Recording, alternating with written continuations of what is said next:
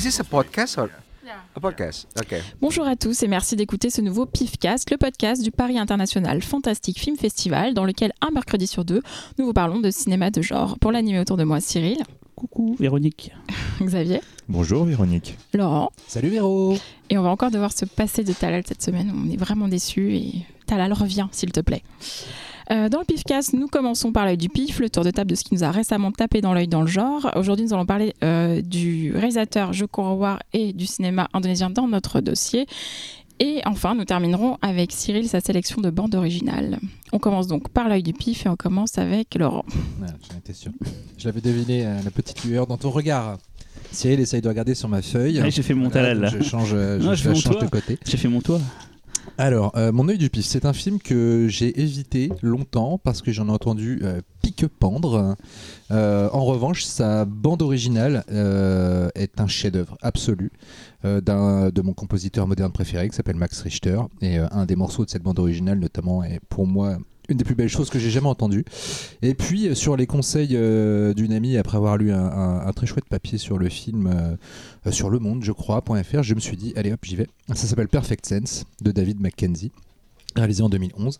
Euh, L'histoire, euh, c'est euh, c'est assez simple. Le monde euh, est frappé d'un coup par une, une mystérieuse épidémie et où les, les, les, les- humains perdent peu à peu leur sens. Ça commence par, je crois, l'odorat.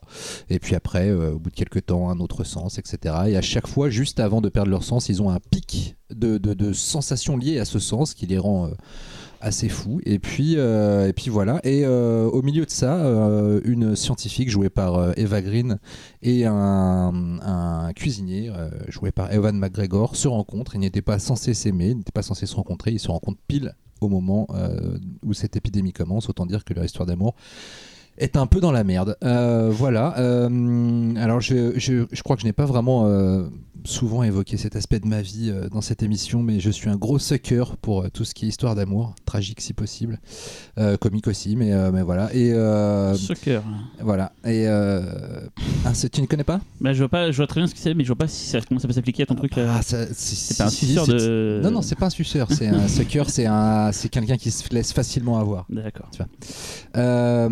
Et donc, et donc malgré tous les énormes défauts de ce film, car il est bourré de défauts, Tu as chialé comme une petite Voilà. Madeleine. de, de narration, de, de, de- je veux dire, j'ai l'impression que un tiers du film est fait de, de, de stock shots de Getty Images euh, montés sur la musique de Max Richter, Tant qu'il n'y a pas le- la watermark Getty Images, Ouais, c'est pas grave finalement. hein. C'est euh, c'est compliqué et pourtant, exactement, j'ai eu des chialades pas possibles devant la poésie juste incroyable de certaines séquences. Euh, qui sont euh, qui sont magnifiques. Euh, alors après, bon, ça aide un peu que Ewan McGregor et Eva Green, moi perso, un threesome, c'est quand ils veulent, il n'y a, pas de problème. Donc Ça, je connais le mot. voilà. et, et voilà. Merci, Et, la musique de Max Richter, donc surtout, et qui est peut-être au- au-delà de la poésie du. Non pas du film, mais de certaines situations et surtout tout le côté euh, existentiel du film, c'est-à-dire euh, aimer de plus en plus fort au fur et à mesure que tout ce qui nous permet de de- de- d'analyser la réalité physique et émotionnelle, enfin physique surtout de, de- de cet amour euh, s'efface. C'est quand même un concept qui est juste absolument magnifique. Je rêve de ce qu'aurait donné le film, je sais pas, avec un Quaron ou, ou même un Joe Wright. Enfin, là pour le coup. Et pourtant David Mackenzie, je veux dire, c'est quand même pas le dernier des manchots. euh, et après, il a fait euh, Les Points contre les murs et Common Sharia, qui sont quand même de sacrés films, quoi. Donc euh, c'est une espèce de rendez-vous manqué, mais en même temps, voilà, c'est quand même un film assez assez bouleversant. Et, et si vous connaissez pas la BO de Max Richter, je vous conseille notamment le morceau Luminous, qui est juste, voilà, voilà. Vous l'avez vu? Bah pareil que toi. non mais ça, euh, Perfect Sense, c'est vraiment pour moi, un- c'est l'exemple type du film raté, mais que tu peux pas détester quoi. C'est Bon, si toi, toi, t'aimerais pas Cyril. Je pense que tu serais pas, tu serais pas la cible. Le pauvre. Mais Quelle Ah, agressivité. Moi, je, mon film préféré de tous les temps, c'est Les conséquences de l'amour de Paolo Sorrentino. Et ouais, c'est une sorte d'amour je sais euh, pas. complètement ouf. euh, Ouais, mais je- Position pareille aussi. euh. Ouais, mais regarde alors. Mais alors, regarde. juste, parce que Véronique l'a vu et je préfère que ce soit Véronique en parle vu qu'elle l'a vu. Mais je n'ai jamais entendu parler de ce film-là avant aujourd'hui. Quoi. Ah ouais? Jamais, ça me dit Ah rien bon? du tout. Ah ouais, vraiment pas du tout. Il, est, il est visible sur Netflix euh, actuellement. euh. Non, moi je l'ai vu en salle, je l'ai vu en salle à sa sortie et euh, J'en garde peu de souvenirs, hein, je te cache pas que voilà. Et mais après, euh, quand tu en as parlé, il m'est tout de suite revenu des images, effectivement. euh, de beaucoup de romantisme en fait et, Mm. euh, et d'un film à concept euh, plutôt intéressant euh, mais pas forcément abouti Non, c'est clair. ouais. Euh, mais, mais pas détestable effectivement il y a, y y un côté Mais un ouais, peu gadget, mais Ouais. euh, Quand quand il y a les pics, c'est genre ça dure quoi une journée, deux jours. Enfin, c'est genre très court le temps des pics. euh, Ouais, c'est quelques heures. Ah, c'est d'accord, c'est ce point-là, Ouais, d'accord, ok.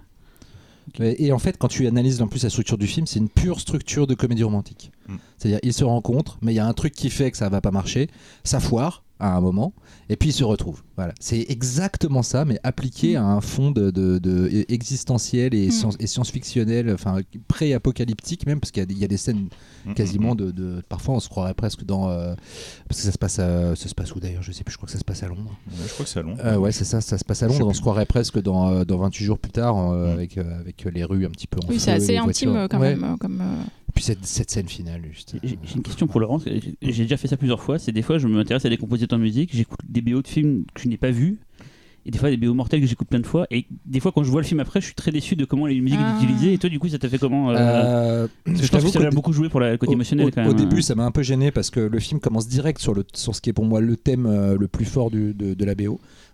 sur une voix off, un petit peu bateau, à base de oh le monde il est beau, le- là, et tout. Je me suis dit bon si c'est ça l'utilisation qu'il en fait, ça me fait chier. Mais au final, euh, voilà, il- après il la place quand même sur des scènes qui sont émotionnellement très fortes et ça booste le tout euh, et, euh, et ça fonctionne du, du feu de dieu. Mais après, de manière, je vous conseille tout Max Richter, euh, et- notamment sa, sa recomposition des quatre saisons de Vivaldi qui est juste à tomber par terre. Et il est en concert très écouté, bientôt. euh, ouais. Il est en concert très bientôt à Paris euh, et il n'y a plus de place et je suis putain de dégoûté. J'ai perdu mon corps, encore un film que j'adore et, que, Ouais, ouais. qui est une comédie romantique. Enfin, une comédie, plutôt un drame romantique. euh. Ouais, mais c'est pas. pas- j'ai pas vu du coup, j'ai c'est pas vu celui-là. voilà. c'est pas que ça j'ai perdu J'adore Ouais. le- Non mais je, je suis curieux que tu le vois Ah ouais. et que tu, je ne vois pas du tout, j'aime penses. pas l'affiche, je vois même Hmm. pas le. Mackenzie, je connais parce qu'on a sorti ses films chez Wallside, hein, mais du coup, je savais pas qu'il y avait ce truc-là avant, quoi, tu vois. je- Quelle super idée de casting, hein, les deux ensemble. euh, Ouais. Mais j'adore Roman McGregor, Ouais, ouais. euh, Mm. et aussi, donc. euh, Non, mais ça marche, ça marche, ça t'accroche tout de suite et tout, ça te touche. Voilà. quoi. Ça t'énerve aussi, faire battre Oui, bah oui, évidemment, mais, mais je le oui, rajoute voilà. à ma bucklist, du coup, qui n'est pas la list, c'est à côté. Et tu vois, si, la- si comme nous aussi, tu, tu es tout ému. Oh. Je verrai bien. un message. Je verrai ça. Bon, et toi, Cyril? Tu sais déjà ce, que je, ce dont je vais parler, Je sais, parce mais qu'on en, a- dis rien. on en a parlé avant. un film qui, dont on a parlé il n'y a pas si longtemps, il y a deux semaines pour vrai dire, Ouais. et on ne l'avait pas vu parce que Laurent, pour une fois, n'a pas fait son travail de, de journaliste et d'aller le voir avant tout le monde. C'est donc L'homme invisible de Late Whannell. Alors je ne sais pas si du coup tu l'as vu, Xavier, toi? Non. Et Laurent? Non plus. Donc il n'y a que Véro, Nicky. Oui, Voilà. Euh, je vais faire le scénario parce que je pense qu'on je sais pas si on en avait parlé la dernière fois. Cécilia Cass est en couple avec un brillant riche et riche scientifique. Ne supportant plus son comportement violent et tyrannique, elle prend la fuite une nuit et se réfugie auprès de sa sœur, leur amie d'enfance et sa fille d'adolescence. Oula, qu'est-ce que je raconte Bref, en gros, elle se barre de son, de son- de son mari. Je crois que le synopsis est invisible Je lis très mal. Elle se barre de son mari violent, elle se réfugie chez un ami de sa sœur. Et il y a la fille de la- cet ami de sa sœur et tout. Et elle va essayer de refaire sa vie là. Et entre-temps, son ex-mari se suicide.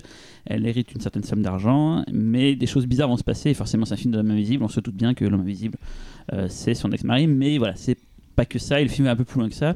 Euh, J'adore les Douanel, j'avais adoré euh, Upgrade dont on avait parlé ici avant. J'ai pas eu toutes ces euh, Bloom sonneries genre Annabelle 25 ou je sais pas trop quoi, donc je sais pas s'il est toujours constant dans la qualité.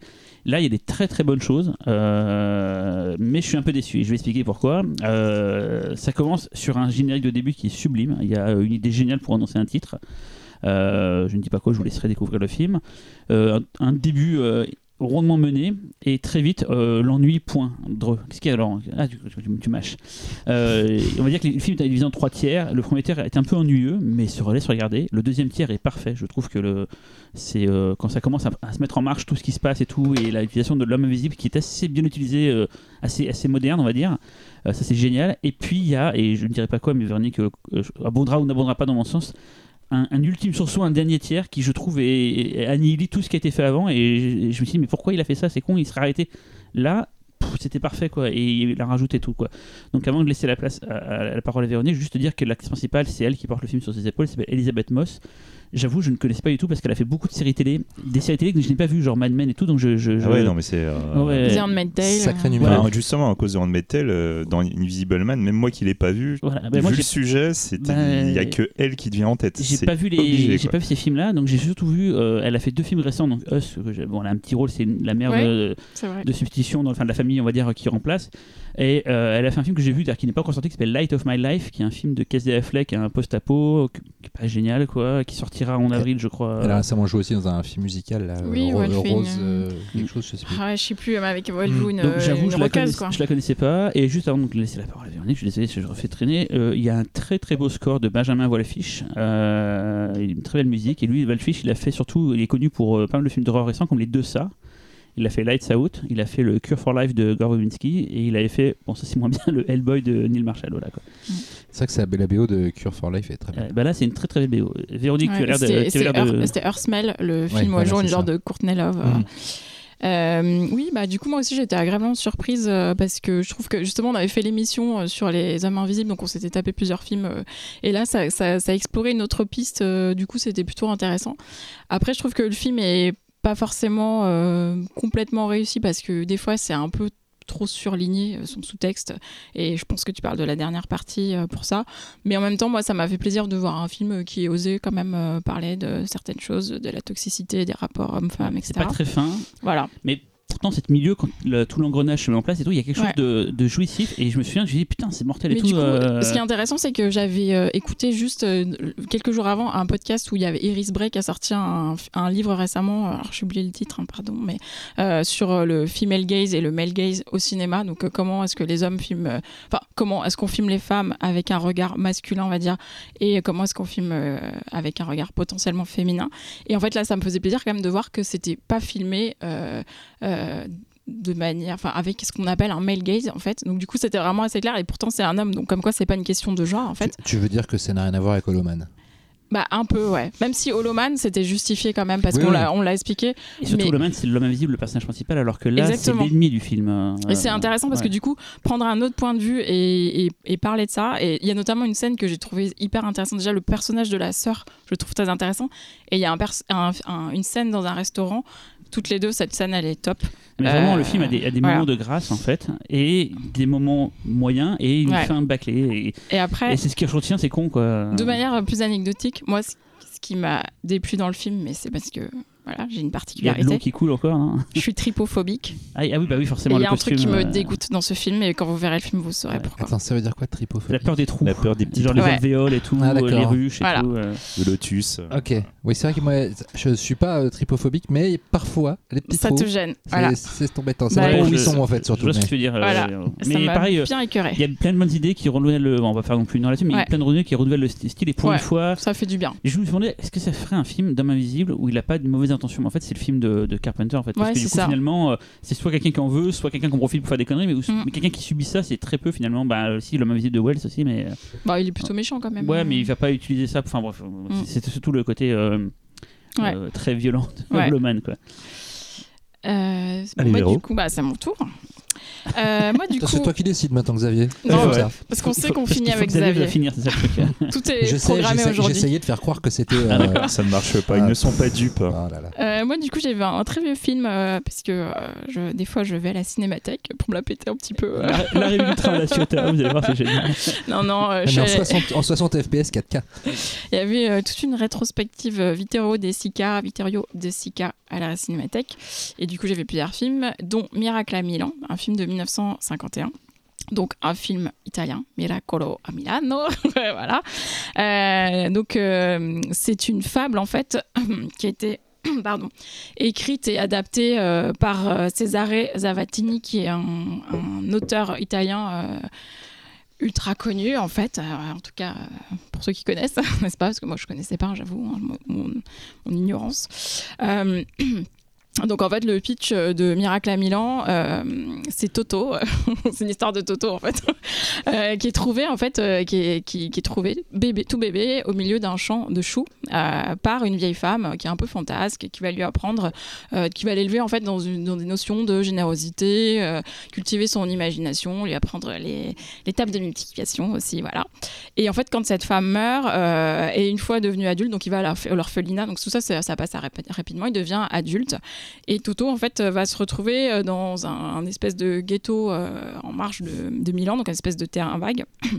Il va aider en fait euh, tous les SDF à créer une espèce de, bidonville qui va devenir une vraie petite ville.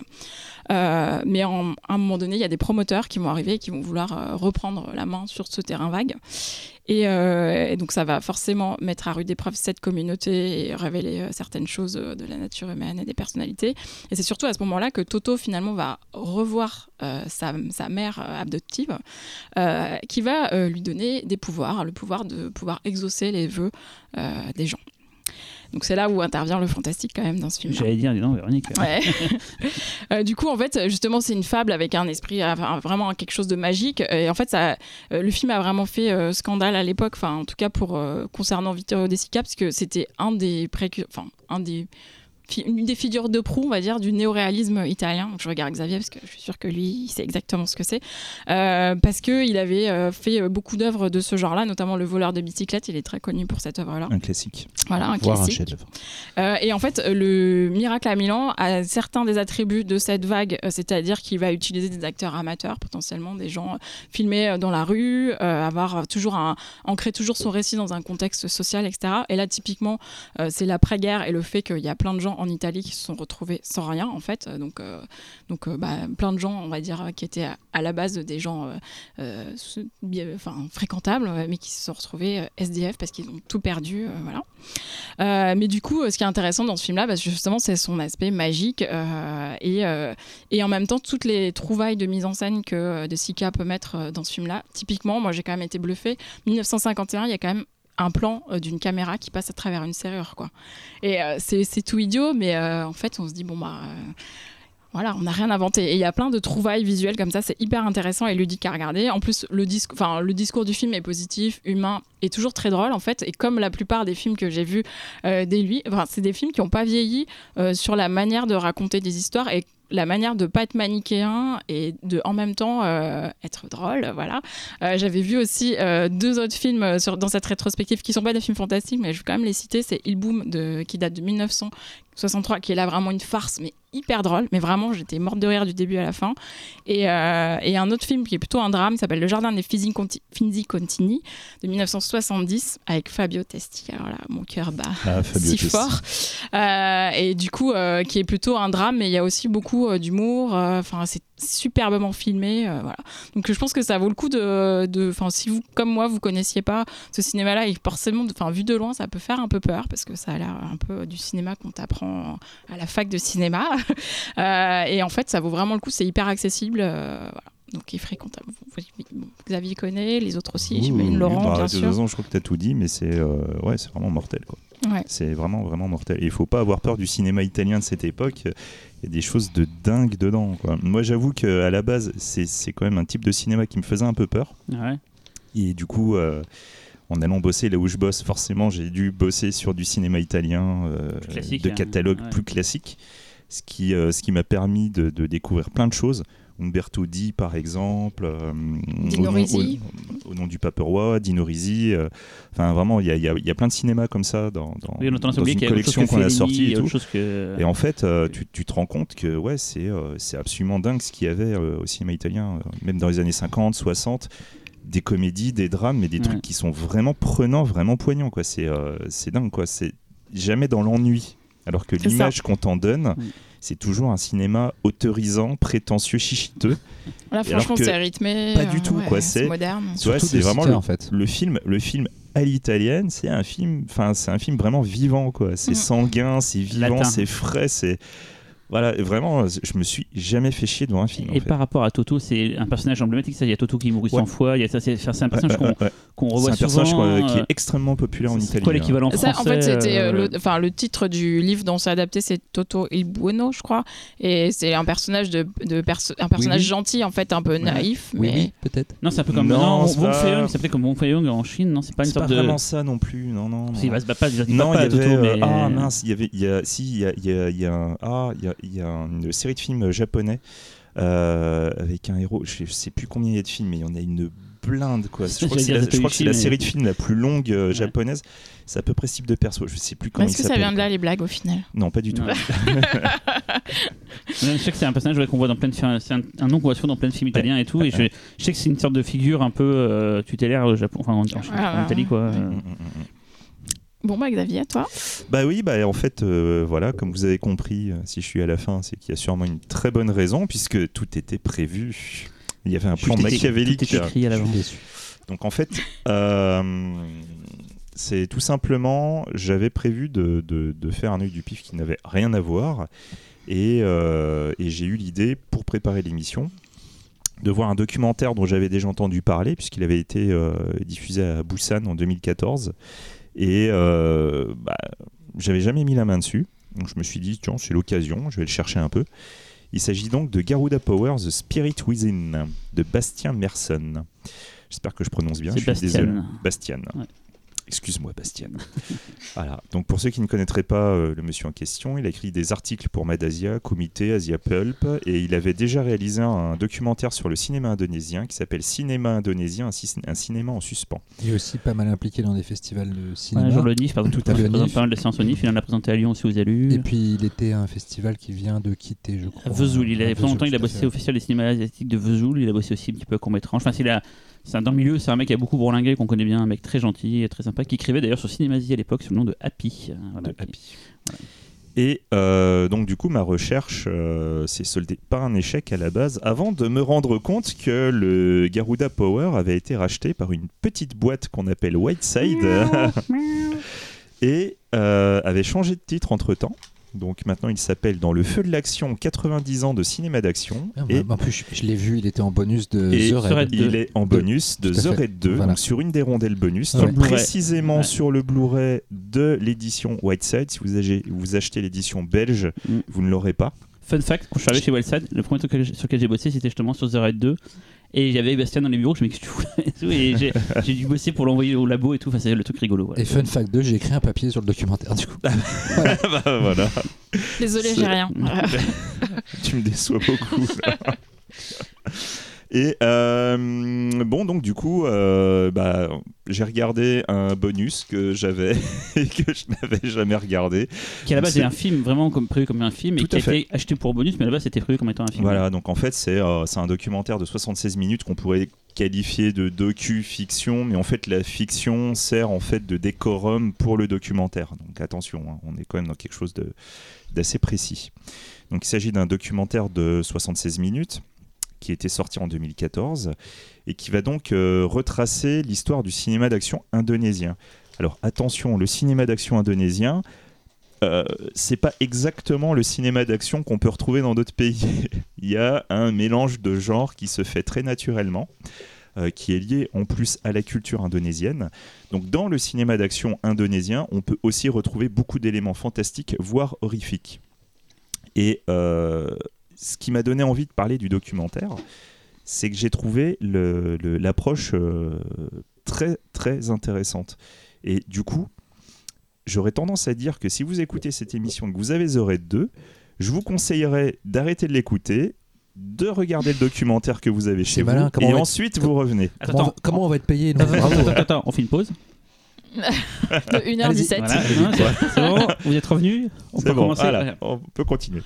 Voilà. Euh, donc du coup, le documentaire euh, va commencer de manière euh, fictionnelle. On va voir euh, une sorte de sosie de Barry Prima qui va regarder un écran suspendu euh, entre deux, euh, deux pics de bambou. Et euh, on va ensuite se retrouver dans un cinéma délabré où une personne euh, de la cinémathèque de Jakarta va nous présenter l'histoire du cinéma indonésien. à partir de là, on va voir se dérouler 90 ans de film. C'est très rapide, mais en même temps, c'est des petites touches qui vont permettre de comprendre l'histoire générale, la, trajectoire générale. Donc même si à la base, on n'est pas exactement dans le, type de documentaire le plus informatif, même s'il y, a vraiment des choses très très intéressantes pour le, profane, euh, ce documentaire, ce qui m'a vraiment plu, c'est que même en connaissant les films, quand je l'ai fini, j'avais juste une envie, c'était me taper du cinéma indonésien. Et ça, c'est quand même vraiment pas mal pour ce genre de documentaire. On va commencer à partir des premiers films, donc sous l'occupation hollandaise, les premières adaptations, comme euh, l'adaptation euh, du Roi des Singes. Et euh, on va voir aussi les types de productions hollandaises en Indonésie, à destination aussi d'un marché chinois. Et on va voir que le, déjà, même dans les années 30, on se, retrouve dans un, type de film qui est un petit peu comme le cinéma chinois, donc beaucoup d'action, euh, quelque chose un peu beyond van life, mais encore un cran au-dessus. D'autant qu'il y avait des, il y a eu des, cinéastes chinois et des, des, Tout à fait. des entreprises chinoises de cinéma qui se sont implantées sur le sol euh, Tout à fait. local. Et du coup, en fait, on va arriver à une sorte de mélange entre la, la culture locale, la culture de l'Ouest, donc par les occupations, l'occupation euh, hollandaise, une, euh, une, beaucoup de, la, Chine va amener aussi tout un décorum de cinéma d'arts martiaux qui va être digéré par l'Indonésie, le Japon aussi, qui va emmener encore d'autres choses. Sous l'occupation. Ah, D'ailleurs, je, je, je t'embête juste deux secondes. Ce qui était intéressant, c'était que pendant l'occupation, toute l'industrie euh, indonésienne a été monopolisée uniquement pour des films de propagande. Euh, et que par la suite, euh, en revanche, certains techniciens sont restés. Et puis surtout, il y a eu tout un savoir-faire aussi qui a été transmis aux équipes locales et qui finalement a été réutilisé après pour la naissance, la vraie naissance du cinéma indonésien. Mais, mais c'est vrai qu'il est là, il est là, ce cinéma qu'on connaît aujourd'hui, c'est vraiment une espèce de, de produit de, de, de plein d'influences extérieures assez fascinant. Mais justement, c'est ce qui, ce qui transpire en plus dans ce documentaire, c'est que suite à ces différentes occupations qui vont, euh, qui vont façonner ce type de cinéma, parallèlement à ça, il y a le sous-texte politique lié au pays, donc tout le climat social euh, et politique de l'Indonésie. Et en fait, on va arriver à un type de cinéma extrêmement politique, extrêmement populaire, qui va essayer de se rapprocher de plus en plus de la, la véritable culture indonésienne, qui est phagocytée par les différentes cultures des autres pays. Et c'est comme ça qu'on va arriver à des œuvres comme euh, The Warrior, par exemple. On en parle beaucoup dans le documentaire. Et, euh, qui, petit à petit, va être un, cinéma qui est donc populaire, qui va parler de l'Indonésie et qui, ensuite, bien des années plus tard, va être réutilisé comme si c'était des films de propagande par le nouveau gouvernement qui va être mis en place. Ça, je vous laisse voir dans le documentaire, vous allez comprendre. C'est assez passionnant. Bah, moi, je vous conseille vraiment de regarder ce truc. Euh, euh, c'est passionnant de bout en bout. C'est très court. C'est trop court pour 90 ans. Mais en même temps, ça va être vraiment suffisant pour vous donner grave envie de regarder. Quoi. Et juste pour rendre hommage à, Bastien, parce qu'en fait, il a tendance à, quand il va dans une, dans une cinématographie, genre je me souviens pour la Thaïlande ou le Laos, des choses comme ça et tout, il a il va vraiment dans les tréfonds des productions les moins vues. Il arrive à trouver des copies dans des cinémathèques paumées, les ramener. Enfin, il a fait beaucoup pour le cinématique et je trouve qu'on lui a jamais trop rendu hommage. Et il a vraiment. Euh, là, la preuve, ce documentaire, je dis qu'il va très loin. C'est pareil, il a toujours fait ça. quand il fait quelque chose, il y va à fond et il va vraiment les endroits où personne l'attend et où personne ne savait même pas que ça existait, ces genres de films. Il, ramène, euh, voilà, il les ramène en France pour les montrer. Donc voilà, je, je viens lui rendre le, hommage. Le, truc, c'est que le, cinéma indonésien, très souvent, on considère que tout de suite, ça va être un cinéma nanar. Euh, par exemple, si tu prends des films comme La Revanche de Samson, la revanche de Samson, les primitifs, de toute façon, en plus c'est le même réel. Donc, euh, tout de suite, tu vas, tu vas penser nanar. Mais moi, je pense généreux, moi. Ouais, mais voilà, c'est des fois c'est nawak, des fois c'est généreux, mais en fait globalement, quand tu penses au cinéma asiatique, c'est tout ce que tu aimes dans le cinéma chinois. Sauf que il y, a la petite touche en plus. Et quand il sortait à l'époque dans les cinémas de quartier, les gens ils allaient voir ça avec un regard pas du tout cynique, ils étaient contents de voir. Euh, des trucs complètement ouf comme dans la Roche de Sanson, ouais, des trucs où- C'est ça. Euh, Après, des fois, ils n'ont pas les moyens de leurs ambitions, mais c'est pas grave. Ce qui compte, c'est que il- c'est des trucs qui sont vraiment euh, des images que tu vois nulle part, quoi, en fait. euh. C'est des images que tu vois nulle part et, euh, et en plus c'est- c'est un type de cinéma qui dans son pays amène vraiment la cohésion. Il y a un type de projection, vous verrez, c'est présenté dans le documentaire, je me souviens plus exactement du nom, c'est littéralement même dans un village, tous les gens vont venir et alors même que l'écran n'est pas encore placé, euh, tout n'est pas encore préparé, Ouais. il y a plein de petits commerces qui se créent. Les gens arrivent, ils vont discuter entre eux, ils se préparent, ils vont manger, rigoler et tout. Tout le truc se prépare. Et puis d'un seul coup, la projection est prête, tout le monde vient s'asseoir, tout le monde regarde, tout le monde s'amuse devant. Voilà, c'est c'est une autre vision du cinéma et je, l'ai trouvé vraiment très belle. Alors que maintenant, c'est sur Netflix avec un bouton pour zapper l'intro parce que c'est trop relou. Ouais, ouais. Je déteste cette option. Je déteste cette option dans Netflix. Bon, euh, donc ce documentaire donne envie, mais nous aussi, on va essayer de vous donner envie. On passe au dossier.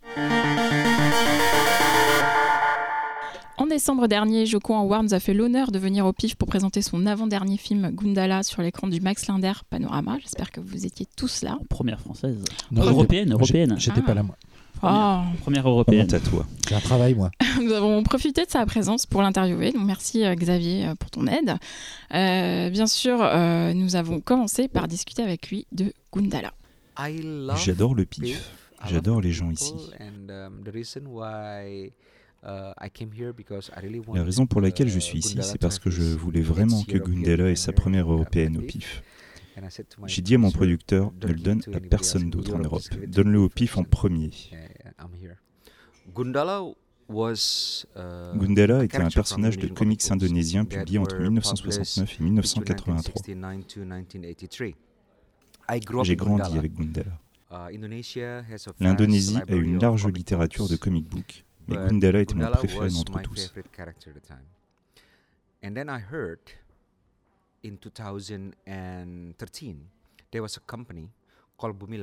Puis, en 2003, j'ai entendu dire qu'une société appelée Bumi Langit, que l'on pourrait traduire par ciel et terre, allait faire une adaptation de Gundala. Et qu'ils avaient acquis les droits de la plupart des comics indonésiens de 1954 à aujourd'hui.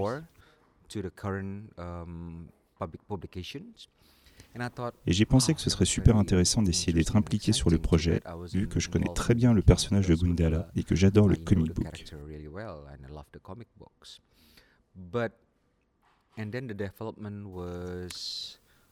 Puis le développement s'est étiré jusqu'en 2017. Et c'est là qu'ils m'ont contacté pour me dire on bosse sur Gundala et on a testé plusieurs réalisateurs, mais ça n'a pas marché. Alors on a pensé à toi.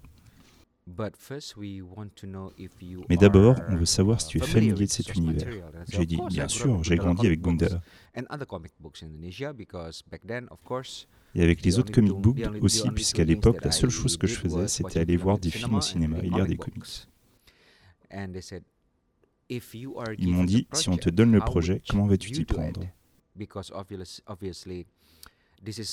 Parce que c'est un comics qui a été écrit il y a longtemps et qui doit être mis au goût du jour pour parler au public indonésien d'aujourd'hui.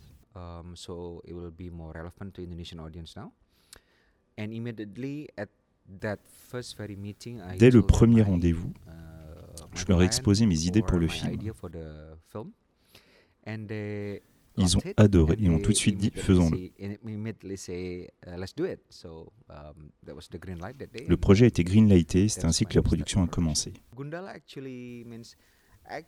En fait, le challenge avec l'adaptation de Gundala de nos jours n'est pas seulement pour un public étranger, mais aussi pour le public indonésien. Moi, je connais Gundala car j'ai grandi avec lui. Mais le comics a cessé d'être publié au tout début des années 80. Alors les gamins qui vont au cinéma d'aujourd'hui ne connaissent pas Gundala. C'est là le challenge de porter ce super-héros à l'écran.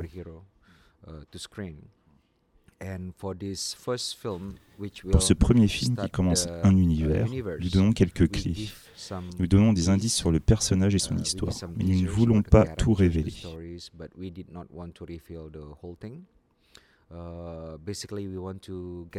Par exemple, nous avons un des personnages qui est présenté comme un être humain lambda, mais à la fin on s'aperçoit qu'il va devenir plus important. Il n'est pas encore un super-héros dans Gundala. Il va devenir un super-héros dans le prochain film de cet univers. J'écris tous les arcs narratifs pour les prochains films. J'imagine l'architecture de cet univers. Um, Bien sûr, j'ai écrit et réalisé ce premier film et je vais coproduire les autres films. Uh, Jusqu'en 2024, nous prévoyons de produire 8 films en comptant le premier Gundala.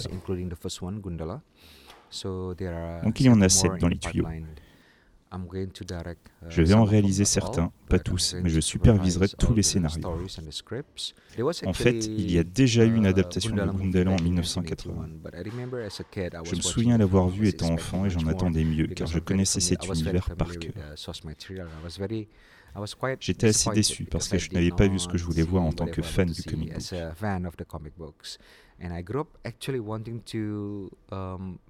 Et j'ai grandi avec l'idée d'en faire une adaptation pour lui donner le traitement qu'il mérite.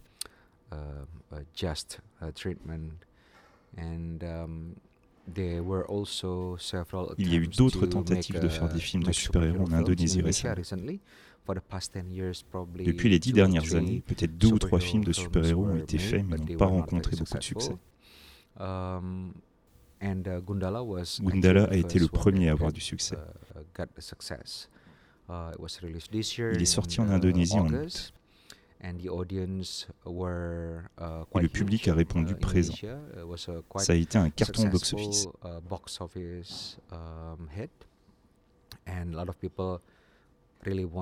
Beaucoup de gens veulent connaître la suite.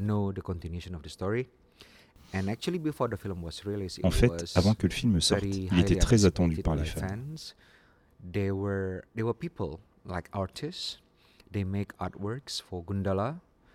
Certains d'entre eux étaient des artistes et ont fait des artworks pour Gundala.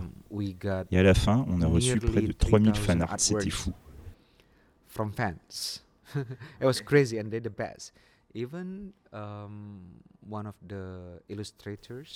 Il y a même un des illustrateurs de DC Comics uh, très intéressé par le projet qui en a fait un pour nous.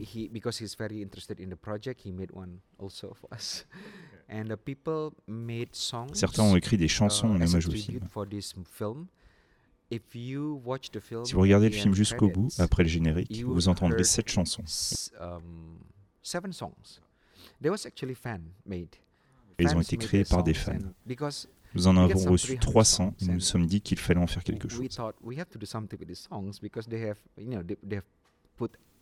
Ils avaient mis du cœur à faire ces chansons, les écrire, les enregistrer. Uh, Alors on a dit au producteur, pourquoi ne pas en mettre certaines au générique? Pour être reconnaissant envers les fans qui les ont faites. C'est pour ça que je les ai mises.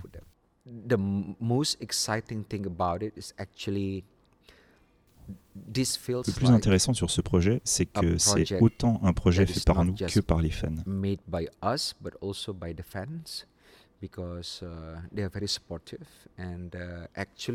Ils nous soutiennent beaucoup et on va même recruter des scénaristes parmi les fans.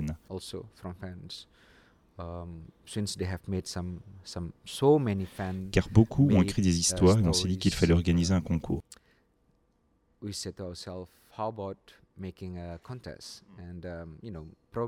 Nous allons recruter des fans en tant que scénaristes.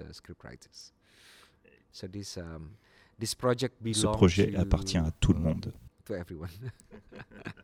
Du coup, on est les trois à avoir vu euh, Gundala au pif. Euh, vous, en avez pensé quoi Moi, j'ai fait une petite sieste. Voilà, fais ta petite sieste, Laurent. Euh, du coup, moi, pendant le pendant l'interview, en fait, je disais que Gundala, ce que j'avais aimé, c'était le le, tout le côté social qu'il avait mis dans son film de super-héros et, euh, qui du coup changeait euh, beaucoup comparé à ce que Marvel pouvait, euh, livrer. Et que ce soit à la fois la culture indonésienne, mais en même temps le, regard sur les différentes strates de la population de l'Indonésie. Et, et, en fait, Gundala, c'est pas un film que moi, à la base, j'ai trouvé parfait dans le, dans le film de super-héros. Même si personnellement, j'avoue que les films de super-héros, j'en ai ma claque. Donc je suis vraiment pas le, public. Mais justement, toute la partie sociale, les personnages, tout ce que ça raconte derrière, moi, c'est vraiment ça qui m'a plu en fait dans le film. Donc voilà quoi. Après c'est avis purement personnel. Hein. Je sais pas comment vous l'avez pris. Ah bah moi j'avais j'avais été vraiment surprise parce que c'était en fait parce que je savais pas à quoi m'attendre. J'avais peur effectivement de ce côté un peu nanar dont tu parlais Cyril parce que je me suis dit ça va forcément être. Savais qui parlait d'un. Ah, ouais, mais pas, pas qu'il se pensait lui ça, mais que on, mais des gens un truc intelligent qui a dit, je pense que c'est toi, c'est pour ça. Merci. voilà, c'est fait. Euh. Elle dit l'inverse de ce qu'elle pense, c'est ça, qui est génial. Euh, non, et du coup, effectivement, j'avais peur que ce soit un peu cheap ou euh, que ce soit ridicule, même si les Marvel sont très grands pour se, se ridiculiser tout seul. Mais, mais ouais, en fait, ouais, comme tu dis, en plus, il y, a, y, a, y a un contexte et tout, et ça, tu dis finalement, il manque vraiment ça dans les Marvel aujourd'hui, c'est un contexte en fait. Et là, ça fait du bien. Mais ça, ça, te met à un niveau humain et, euh, et, je trouve que émotionnellement, du coup, ça fonctionne mieux. Mm, mm. Moi, j'étais à fond sur la bande-annonce. Et le fait qu'en plus, on adore Joko, mais, mais voilà, j'étais vraiment la bande-annonce, elle me rendait fou, quoi. Euh, pour, pour pas tout vous cacher, à la base, le film, vous pouvez pas l'avoir parce qu'il devait être vendu pour une grosse plateforme, genre Netflix ou Amazon et tout, quoi. Donc, c'est vrai qu'il y a plein de festivals internationaux qui l'ont pas eu. Et en fait, pendant CGS, euh, ils m'ont dit bah finalement c'est bon, le deal c'est pas fait. Est-ce que t'es toujours intéressé? Je fais ah putain ouais ouais. Donc ils m'ont envoyé un lien, je l'ai vu du coup sur une petite télé. J'ai pas eu la chance de découvrir sur un grand écran de cinéma comme vous. Et j'étais un petit peu déçu par rapport à mon attente. Alors, pas pour, pour plein de raisons. C'est que je trouve le film super beau. C'est que la photo est magnifique. Il y a euh, pléthore de décors. Euh, enfin, on prend plein la gueule et tout. C'est un film qui a, une, très belle production value, qui est très très beau. Mais j'ai trouvé trop long. Euh, il, dure quand même quasiment. Enfin, il dure plus de deux heures. Et je trouve qu'un quart d'heure, vingt minutes de moins, ça aurait été pas plus mal. Et ce que je veux dire, c'est à la fois une qualité et un défaut. C'est c'est un peu le bordel, mais c'est aussi ça que j'ai aimé. j'ai aimé le côté euh, un peu à la Choyark où il en, il, en, il, en met, voilà, il en met des tonnes. Voilà. J'avoue, ça, ça, ça, ça me plaire, mais évidemment, c'est vrai que je pense que a plein de gens, ça a dû les laisser sur le carreau. Voilà. Moi, ça m'a pas gêné parce que je suis habitué, mais je me dis, plein de gens, ça a dû les gêner parce que. Euh, euh, c'est trop, il y a trop de trucs. Et ah, si, non, un truc que j'ai pas trop aimé dans le film, c'est les bastons, je les trouve pas terribles en fait.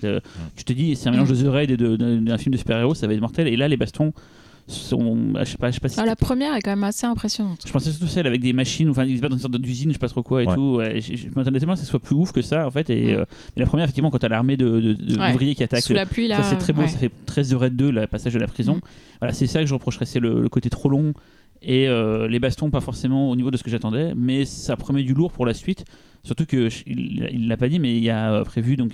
Bah, on va en parler euh, tout de suite parce que justement, je sais ah, pas si, si, vous euh, si vous vous souvenez de la séance.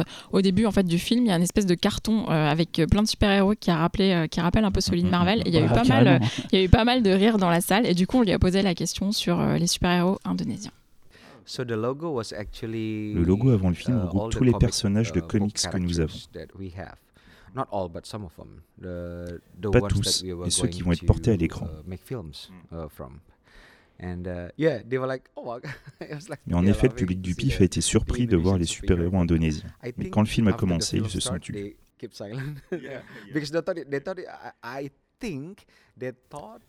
Je pense qu'ils ont cru que le film serait une comédie, mais après la scène d'ouverture, tout le monde est resté silencieux. C'était intéressant.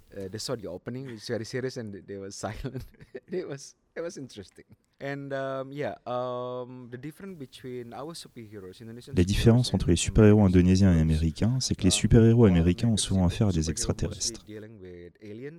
Uh, Certains viennent eux-mêmes d'autres planètes. Um, Alors que nos super-héros se réfèrent à la mythologie ou aux légendes du folklore indonésien.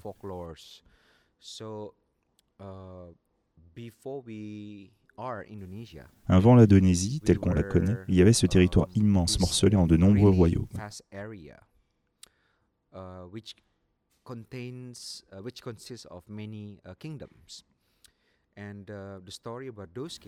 Les histoires de ces royaumes débordaient de mythologie et de mysticisme qui ont nourri les personnages des comic books.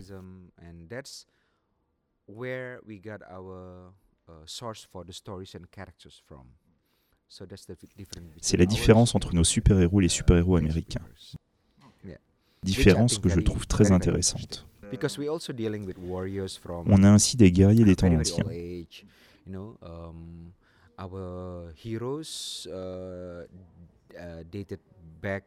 Certains ont des origines qui remontent à la préhistoire avant l'humanité. Avant que l'espèce humaine ne règne sur Terre. Il y avait des espèces semblables aux humains, mais plus fortes, plus grande avec des capacités physiques plus développées que celles de l'Homo sapiens. Uh,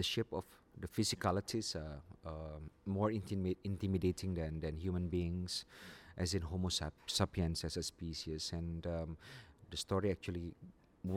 Leurs histoires remontent aussi uh, loin. Du coup, les super-héros indonésiens, ça vous parlait Vous connaissiez déjà? Alors moi je connaissais pas beaucoup avant de voir euh, Garuda Power justement. Il y en avait pas un, euh, euh, c'était peut-être pas thaïlandais non Un truc avec un Red Eagle, je sais pas quoi, c'était peut-être thaïlandais ça non Je crois que c'est thaï ouais.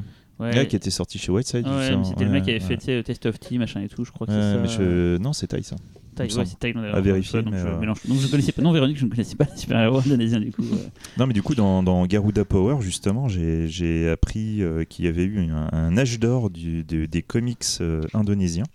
Euh, dans les années 70 euh, jusqu'à début 80, enfin plus 70 quand même.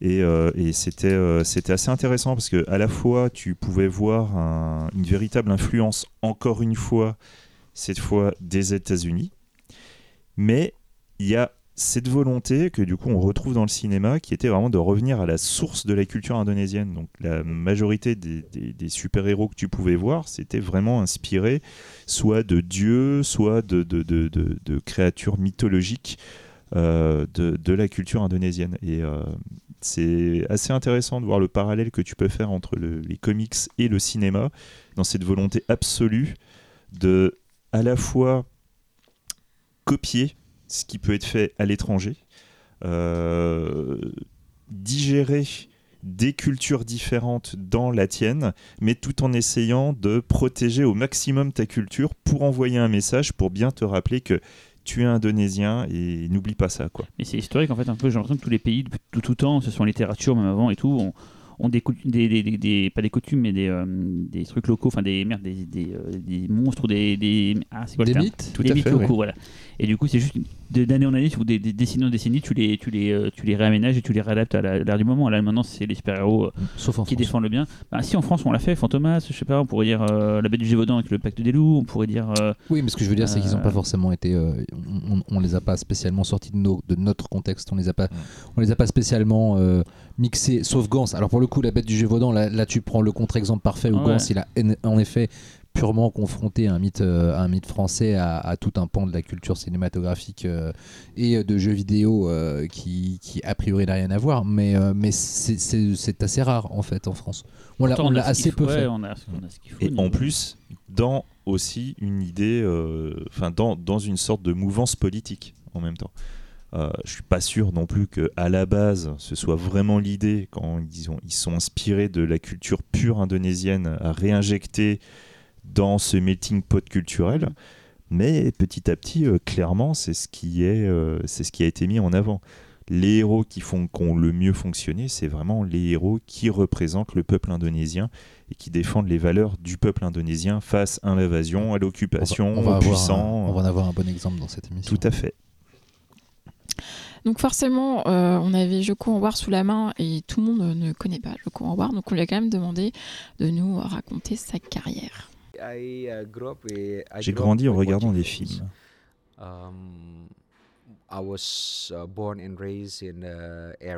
Je suis né et j'ai grandi au nord de Sumatra, qui n'était pas un environnement idéal pour élever des enfants. Uh, uh, Il y avait beaucoup de crimes, de drogue. Um, Il y avait tellement de bagarres sanglantes auxquelles j'ai assisté enfant.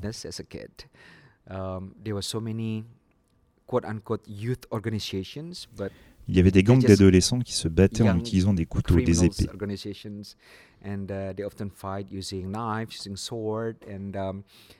Tous les jours, je voyais des gens se battre en face de chez moi et ma mère me criait Rentre de la maison ou tu vas te faire tuer.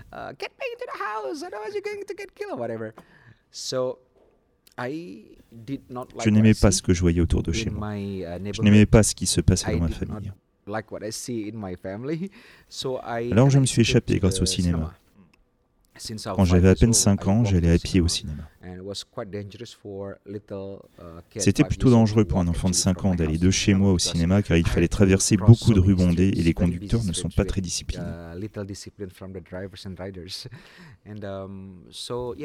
Donc je marchais entre 45 minutes et 1 heure pour aller au cinéma. Um, uh, si j'avais de l'argent, de l'argent de poche que j'avais économisé, um, j'achetais un ticket. Uh, la plupart du temps, uh, j'espionnais depuis la fenêtre de ventilation car à l'époque il n'y avait pas d'air conditionné, mais que des ventilateurs. Il fallait une fenêtre car les gens fumaient à l'intérieur.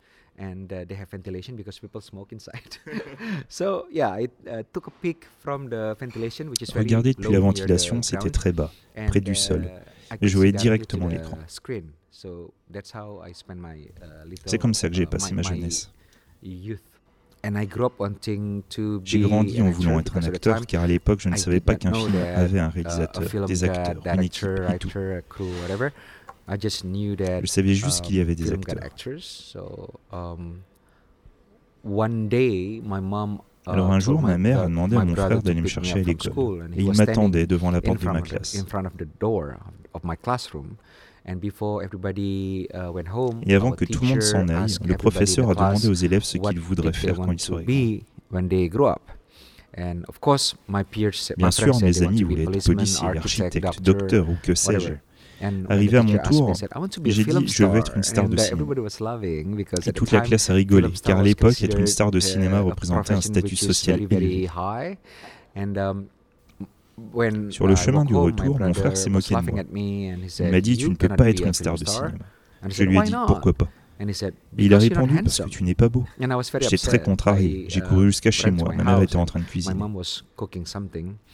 Je pleurais et je lui ai dit Maman, mon um, frère a dit que je ne veux pas être une star de cinéma parce que je ne suis pas beau.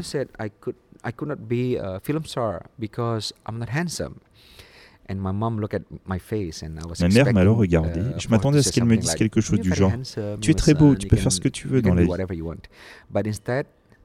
Mais à la place, elle m'a dit Mais tu n'es pas moche non plus. Ainsi se sont envolés mes rêves de devenir uh, acteur.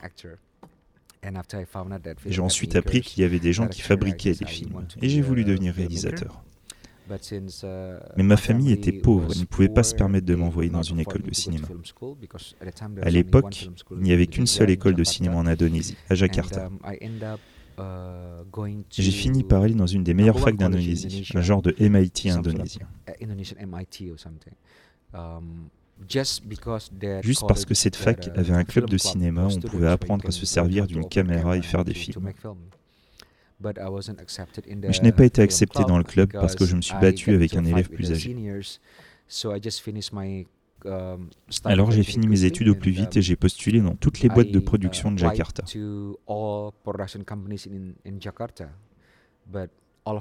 Elles ont toutes refusé car je n'avais aucune expérience de réalisateur. Je me suis alors demandé ce que je pouvais faire pour me rapprocher de mon rêve de devenir réalisateur.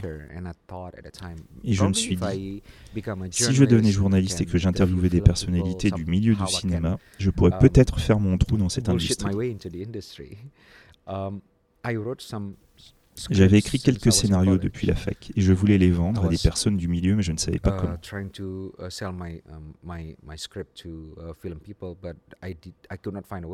Car en Indonésie, il n'y a pas d'agents ou de chercheurs de talent. C'est au talent de se trouver leur boulot dans cette industrie. Uh, il faut donc le faire soi-même et je ne pouvais pas le faire. Euh, J'étais très frustré. Puis je me suis dit, peut-être que si je deviens critique de cinéma, je réussirai à atteindre mon but. Alors je suis devenu critique de cinéma pour un journal, le Jakarta Post Daily. J'avais une colonne où je critiquais des films. Les réalisateurs trouvaient que j'étais trop dur dans mes critiques.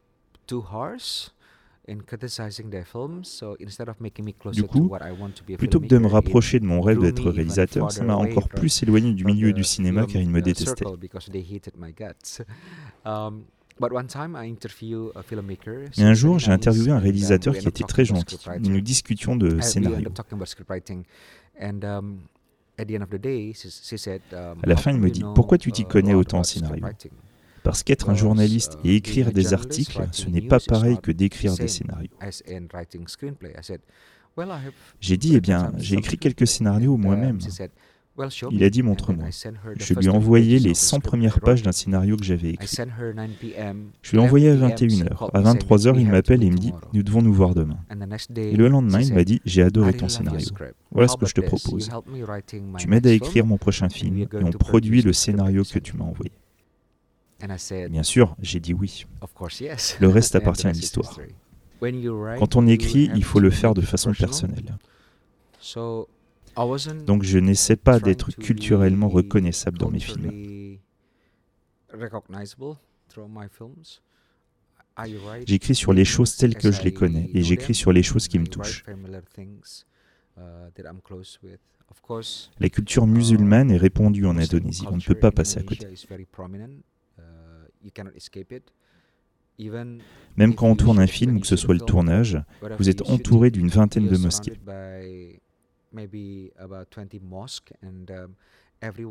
Et chacune de ces mosquées va faire un appel à la prière en utilisant le plus gros parleur qu'elles ont. Il faut arrêter de tourner, sinon le son est inutilisable. Donc oui, la culture musulmane dans Satan's Slave est présente parce qu'elle fait partie de la société indonésienne. Je pense que c'est très important d'injecter des références sociales et politiques dans un film. Pas au point de rendre ça lourd et ennuyeux.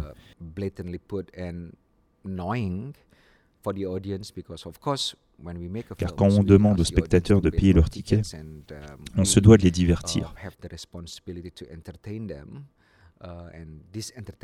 Et le divertissement doit passer en premier avant le reste.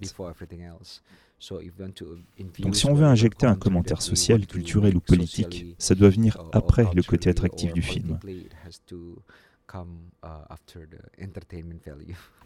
Je suis un amoureux du cinéma, donc c'est difficile pour moi de faire une différence entre les genres de films.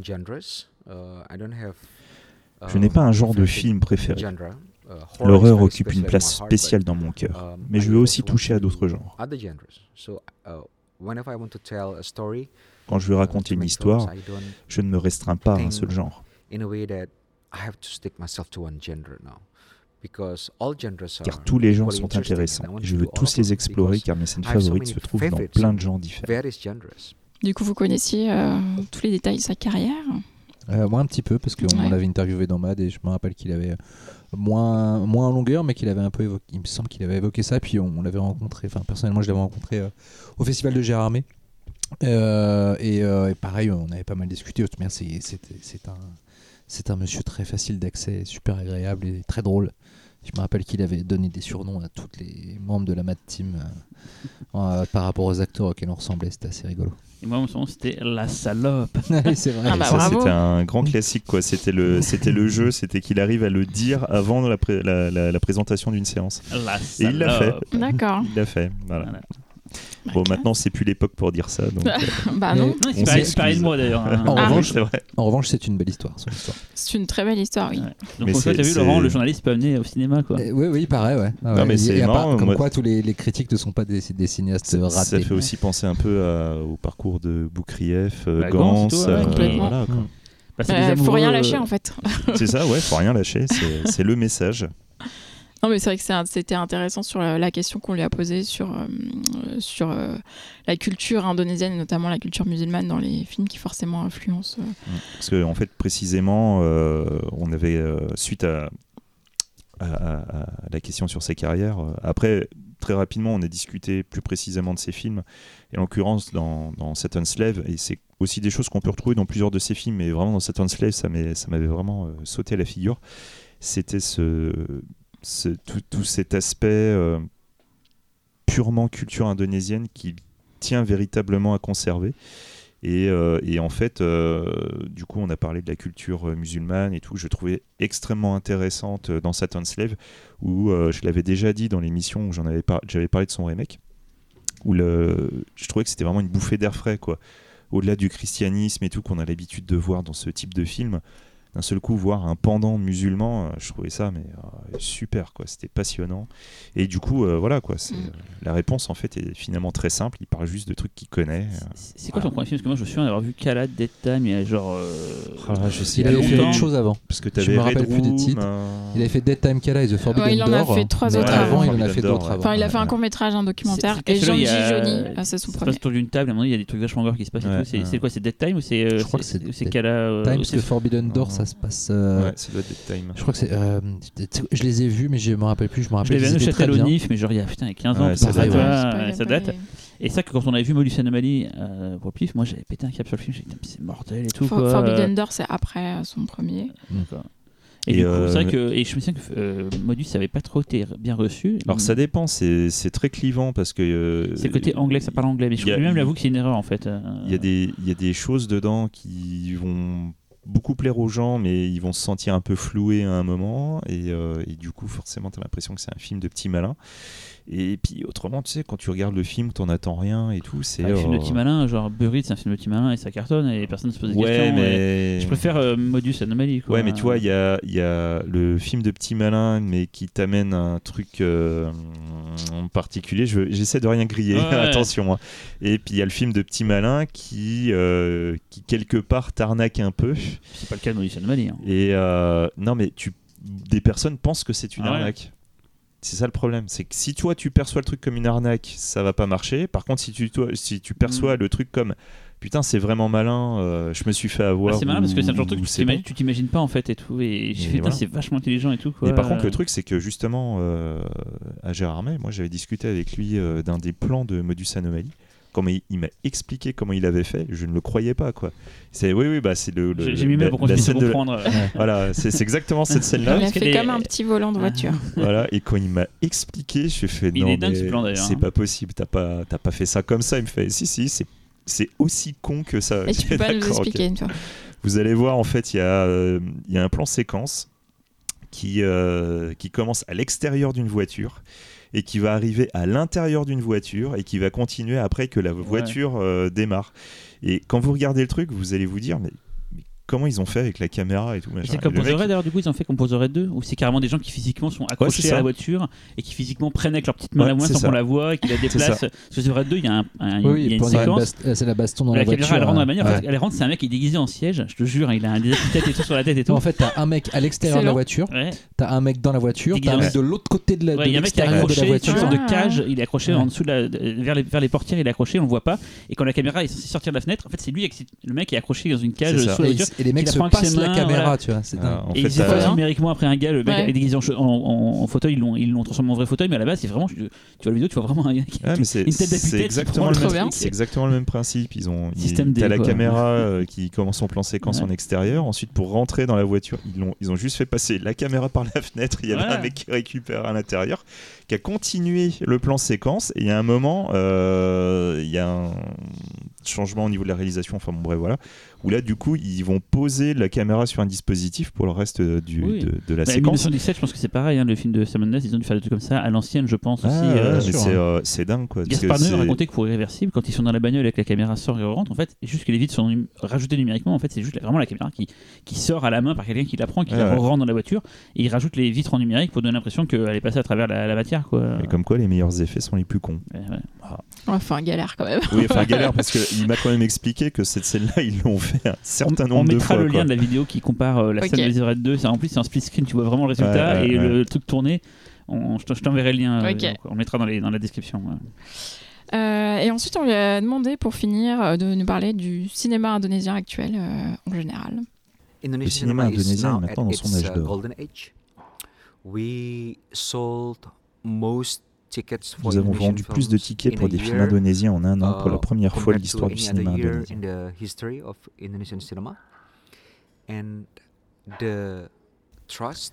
La confiance du public envers les films indonésiens est au plus haut. Uh, les gens ont envie de voir des films indonésiens. Car désormais, ils sont mieux produits, de meilleure qualité, avec de meilleurs scénarios. Tout est mieux. Donc nous avons de meilleurs films maintenant. Pas autant que nous le souhaiterions, mais euh, ça devient vraiment intéressant pour nous de faire des films.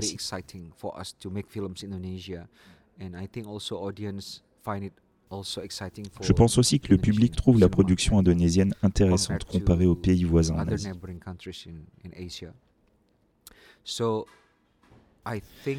Nous avons aussi maintenant une certaine reconnaissance à l'international.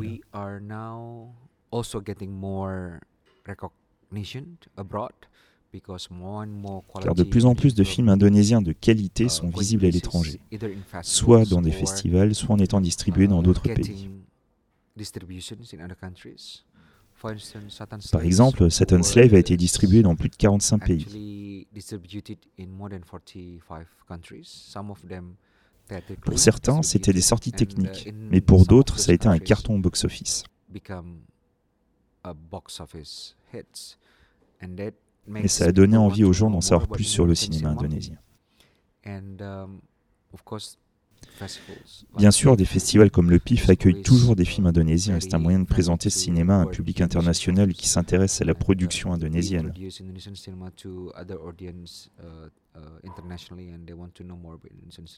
Donc c'est une très bonne période pour le cinéma indonésien.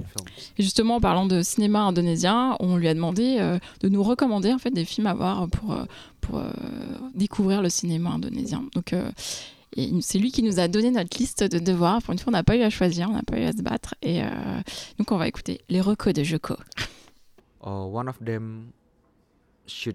L'un d'eux devrait être ce film d'un des plus célèbres réalisateurs uh, indonésiens, Garin Nugroho. Le titre est Memories of My Body. Il a été montré à Venise uh, cette année. C'est une bonne introduction au film indonésien qui rend compte de la culture indonésienne contemporaine. Uh,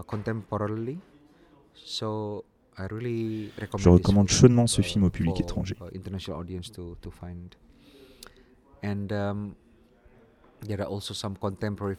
Il y a d'autres films contemporains comme bien sûr The Red. Tout le monde connaît et a vu The Red.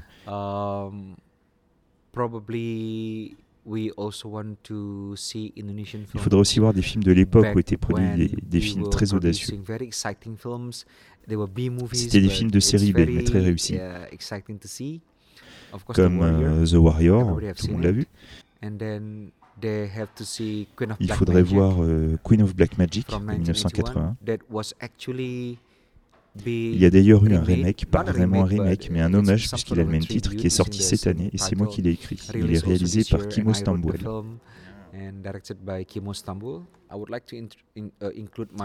J'aimerais y inclure mon propre film, un petit gore. C'est un thriller, un film d'horreur. Um, also, uh, a good film to get to know Indonesian cinema because c'est aussi un bon film pour découvrir le cinéma indonésien car l'histoire est contemporaine mais empreinte de tradition. Uh, uh, Ça parle de marionnettes du uh, théâtre des ombres de l'île de Java. Et au lieu d'être fait avec des peaux de bœuf, elles sont faites de peau humaine. Donc c'est très cool. So it's cool, uh, exciting. Uh, it's going to Sundance, le film uh, va à Sundance l'année prochaine. et ensuite, nous allons aller dans plein d'endroits pour que les gens voient. Um, Alors ça fait 4. Donc, uh, Memories of My Body, Un Petit Gore, The Warrior, Queen of Black Magic. Et peut-être que les gens devraient voir le Saturn Slave original de 1982.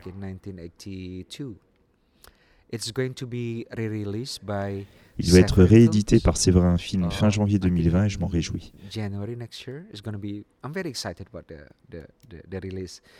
Parce que j'adore ce label et bien sûr le film m'a inspiré de bien des façons dans ma carrière. Voilà les cinq films que je recommande aux gens de voir. Alors voilà les recos de Joko. Par contre, nous, euh, les, recos de Joko. Euh, il y a un film qu'on n'a pas pu voir dans sa liste. Euh, bon, ça tombe bien finalement parce qu'on n'est que quatre. c'est Memories of My Bodies de Garin Nugroho. Xavier, un petit mot quand même. bah, en fait, le film Memories of My Body va parler d'un danseur. alors, je ne connais plus le nom de cette danse. C'est vraiment un style très typique indonésien. Et euh, c'est un danseur qui va passer de protecteur en protecteur. Et chaque protecteur va avoir une influence sur le corps du danseur. Donc en fait on va avoir une sorte de film éclaté où on va voir les souvenirs du corps. Euh, moi le film me fait plutôt envie. Il y a une bande annonce qu'on peut quand même voir sur internet. Ça a l'air d'être un film qui traite de la culture indonésienne à la fois la culture pure euh, de danse mais aussi l'esprit indonésien tout en étant une sorte de drame LGBT, euh, puisqu'il est question aussi de travestissement, d'homosexualité, mais ça a l'air d'aller encore plus loin que, que, tout ça. Moi, personnellement, j'attends beaucoup le film. Quoi. Et du coup, on peut pas le voir, en fait. C'est pour ça qu'on l'a pas vu. Hein. C'est ça. En fait, il a déjà fait son run festival. Et en fait, euh, bah, pour les, les, films, il y a déjà tout un run euh, de festival, donc il a déjà fait Venise. Une fois que le run festival est terminé, il faut ensuite passer à la sortie cinéma.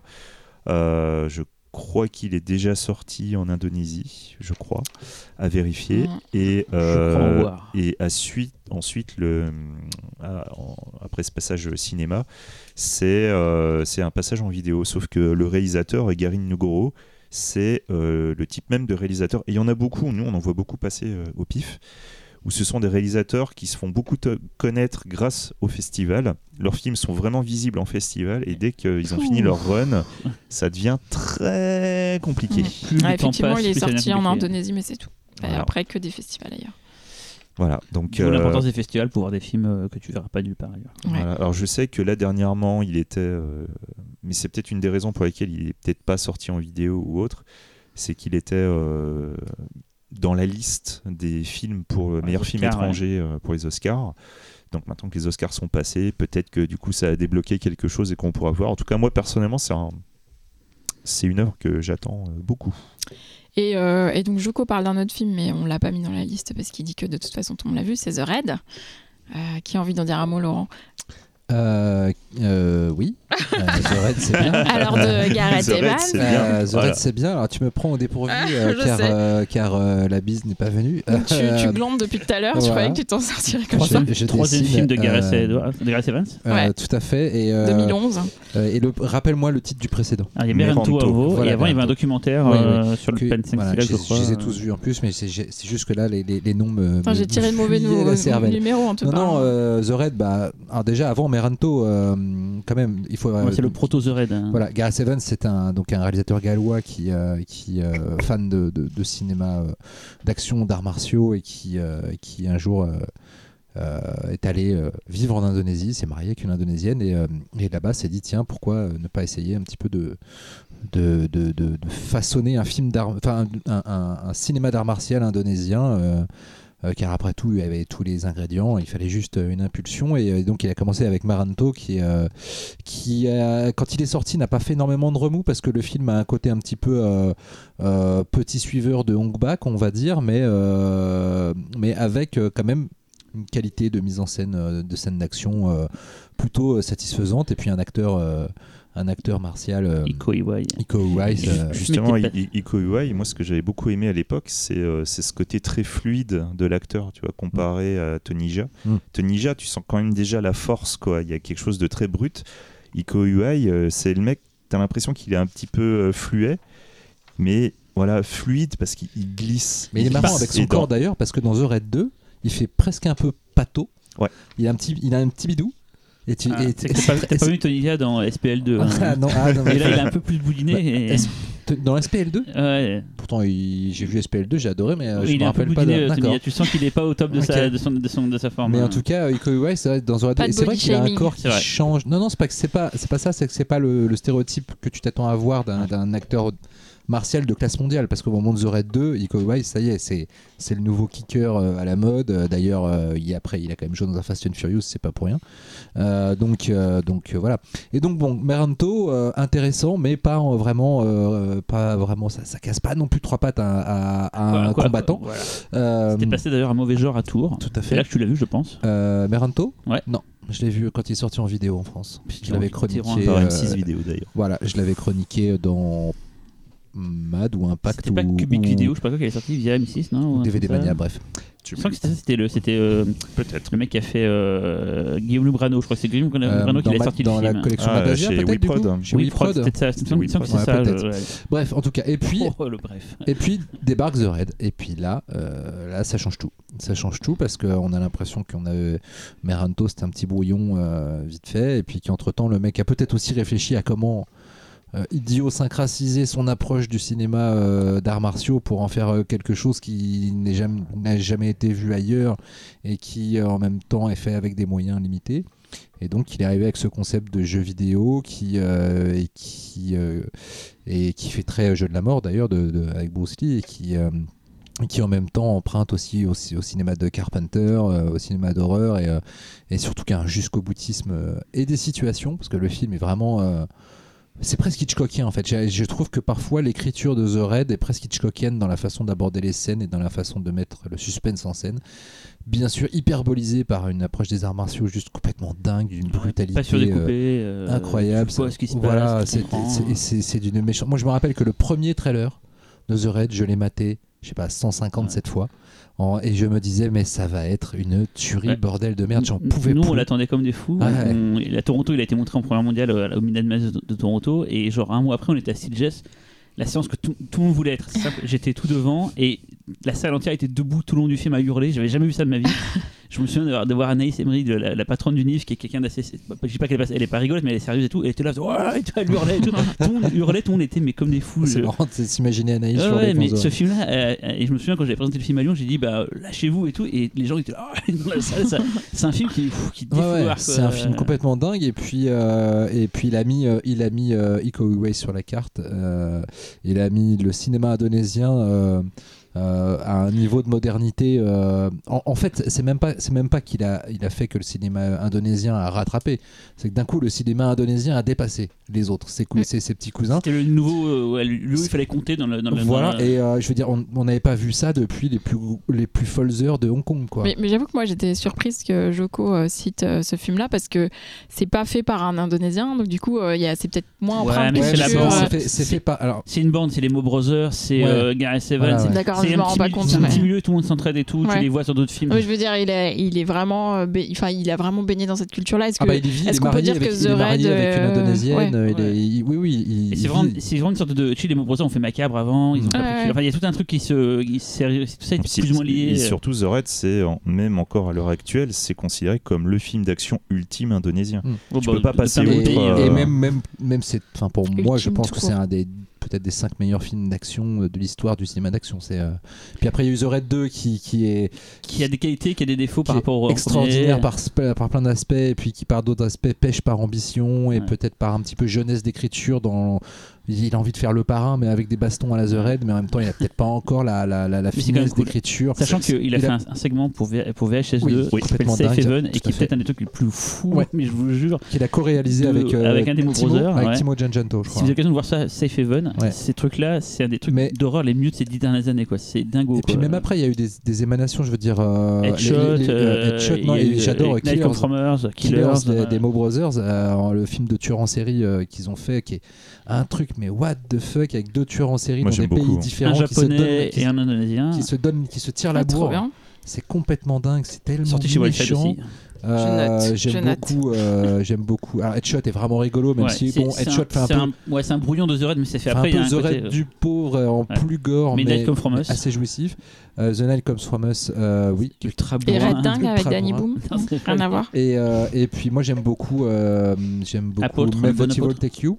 Ah d'accord. Take You qui est sur Netflix. Qui est le fait par des, des Von Brothers. Voilà, hein. et qui, qui- moi j'en avais parlé d'ailleurs euh, dans cette émission, j'aime bien dire ça. Et, euh, et qui- En plus, on va re- reparler de Tim Ouais. Well dans pas longtemps. Dans pas Oui, longtemps. voilà, Ouais. donc euh, bon, bref. En tout cas, The Red, oui, et The Red a lancé, un- a lancé tout un truc de cinéma indonésien, dont, et bien sûr, Joko a raison d'en parler. C'est un monument. Sur l'édition SND, là je regarde, de The Red 1, donc en plus c'est un steelbook, c'est très beau les steelbooks. Euh, il y a un petit making-of qui est génial, on voit qu'en fait ils ont vraiment construit un décor sur deux étages pour pouvoir passer la caméra d'un étage à l'autre quand il y a des Mm. trous, machin et tout. Enfin, c'est c'est pas beaucoup d'argent, mais putain, c'est de la débrouille. Et ça, si t'es cinéphile, si t'as envie de faire des films, tu prends plein d'idées en regardant le film parce qu'il y a plein d'idées quand tu regardes le making-of, tu dis putain, c'est génial, on peut faire ça comme ça et tout, ouais, d'accord, machin et tout. Ouais, c'est vraiment le. Moi, je trouve qu'il a vraiment amené euh, Evans un truc sur la, la façon de bouger sa caméra pour une scène d'action. Font de coller, euh, de coller au corps des personnages, c'est-à-dire que quand il y a deux mecs qui se fracassent dans une vitre et qui, et qui basculent et que leur corps passe de l'horizontale à la verticale, la caméra fait la même chose et tout ça. C'est, je trouve que Lee Whannell s'est beaucoup inspiré de ça Ah pour oui, il y a ça Upside. dans, ouais. dans- et en plus ça dans, dans, dans ouais. l'invisible, il y a des plans comme ça à nouveau. euh, Mm. et, et- et je défie quiconque de ne pas avoir fait un petit ah quand il y a la séquence où le mec saute, enfin il voit il saute avec la tête d'un gars, il le plante sur, un bout de porte évidemment. cassé. je pense que personne ne peut pas faire genre ouh.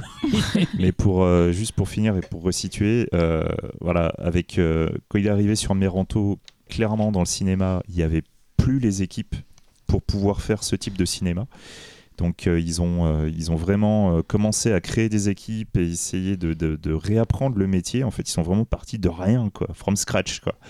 Et avec l'expérience qu'ils ont eue sur Meranto, c'est là qu'ils sont arrivés à The Red pour arriver à un niveau là vraiment purement cinématographique, amener le cinéma d'action à un autre niveau. Et en fait, toutes les techniques qu'ils ont, qu'ils avaient commencé à élaborer sur Meranto, qu'ils ont vraiment euh, abouti et affiné sur The Red, ce sont les techniques actuelles de tournage au cinéma. Donc c'est Mm. The Red, c'est pas juste le plus gros succès. C'est pas local seulement. quoi. Voilà, c'est ça a changé la face du cinéma. Je serais tenté de dire que c'est l'équivalent du- de Matrix Hmm. dans le cinéma Ouais, il y a euh, un avant Il y a un avant, il y a un après, clairement. quoi. Et d'ailleurs, il y a un remake de The Red par Joe Carnahan qui, qui est dans les tuyaux actuellement. Qui est un très bon apparemment- réalisateur. hein. Tout à Non, mais moi j'adore Ouais, Carnahan, ouais. donc euh, j'ai qui- confiance. Mais Et euh, qui euh, apparemment euh, va partir dans un délire un Ouais. peu différent parce qu'il faut savoir donc, que The Red 3 ne se fera jamais. C'est euh, c'est officiel, ça a été annoncé par le réalisateur. Et, euh, et du coup, donc la version de Carnahan, ça va s'appeler Zeno, Zelo, je sais plus exactement. On garde l'histoire des frères, on garde l'histoire du tour, bâtiment ouais. avec, euh, avec tous les truands ça dedans. va être Sauf Dread que- 2 quoi en fait. Sauf qu'apparemment, ils vont jamais rentrer dans le bâtiment. Triste. D'accord. Voilà, donc ça, ça est en train de partir dans une autre direction. J'avoue qu'au début, ça m'excitait pas, mais maintenant, Ouais, moi toute faut- manière. mais moi j'adore Carnan Ouais, aussi. voilà, quoi. ouais, Mais- Même, même, euh, l'agence touriste, j'aime bien. Du coup, Ouais, euh, même. Du coup, on va parler des films euh, donc, qu'il a vraiment recommandé parce que là, il nous a dit euh, que c'était pas la peine de voir The Red, nous avait 5 minutes. Oh, mais nous, si on peut parler de Red, on est content. Donc, Ouais, euh, on, on on hein. prend ce qu'il y J'ai a. envie de le revoir là. Voilà. Euh, non, on va qu'à faire une projet au pif hein, l'année prochaine. euh, T'as pas envie Ah, comme ça, tout le monde serait on ben, fire. Tu sais qu'on s'était battu à l'époque pour l'avoir pour le, pour, le, pour le premier pif. Et ça n'a pas été possible pour X raisons. Voilà, qu'on- on va pas blâmer les gens. Mais du coup, c'est ça que je me suis rattrapé quand je l'ai passé à Lyon. euh, en plus, en présence de Evans. donc C'est pour ça qu'il faut aller à Paris et à Lyon. Ouais, ouais, c'est tout le film que j'ai pas pu voir à, Li- à- au Paris, je l'ai passé à Lyon après et inversement. Quoi. Euh, du coup, le premier, euh, par ordre chronologique, euh, c'est Queen of Black Magic. Et comme il n'y a qu'une Queen ici, euh, c'est moi qui l'ai pris. C'est Véro, la Black Magiceuse. Euh, donc du coup, Queen of Black Magic, c'est un film de 79 réalisé par Lilix Joe, euh, qui était un réalisateur euh, prolifique euh, dans les années 80 notamment, qui avait commencé euh, comme acteur mais qui a, qui est rapidement devenu euh, réalisateur et qui a notamment fait euh, la fameuse adaptation de Gundala euh, dont, euh, En 80. Joko, euh, voilà, dont Joko parlait dans son interview. Euh, c'est aussi un film euh, qui a comme actrice euh, Susanna. Euh, Susanna qui est une actrice culte du cinéma indonésien. Avec deux Z et Ouais, deux N. Deux Z et deux. N parce que c'est mieux.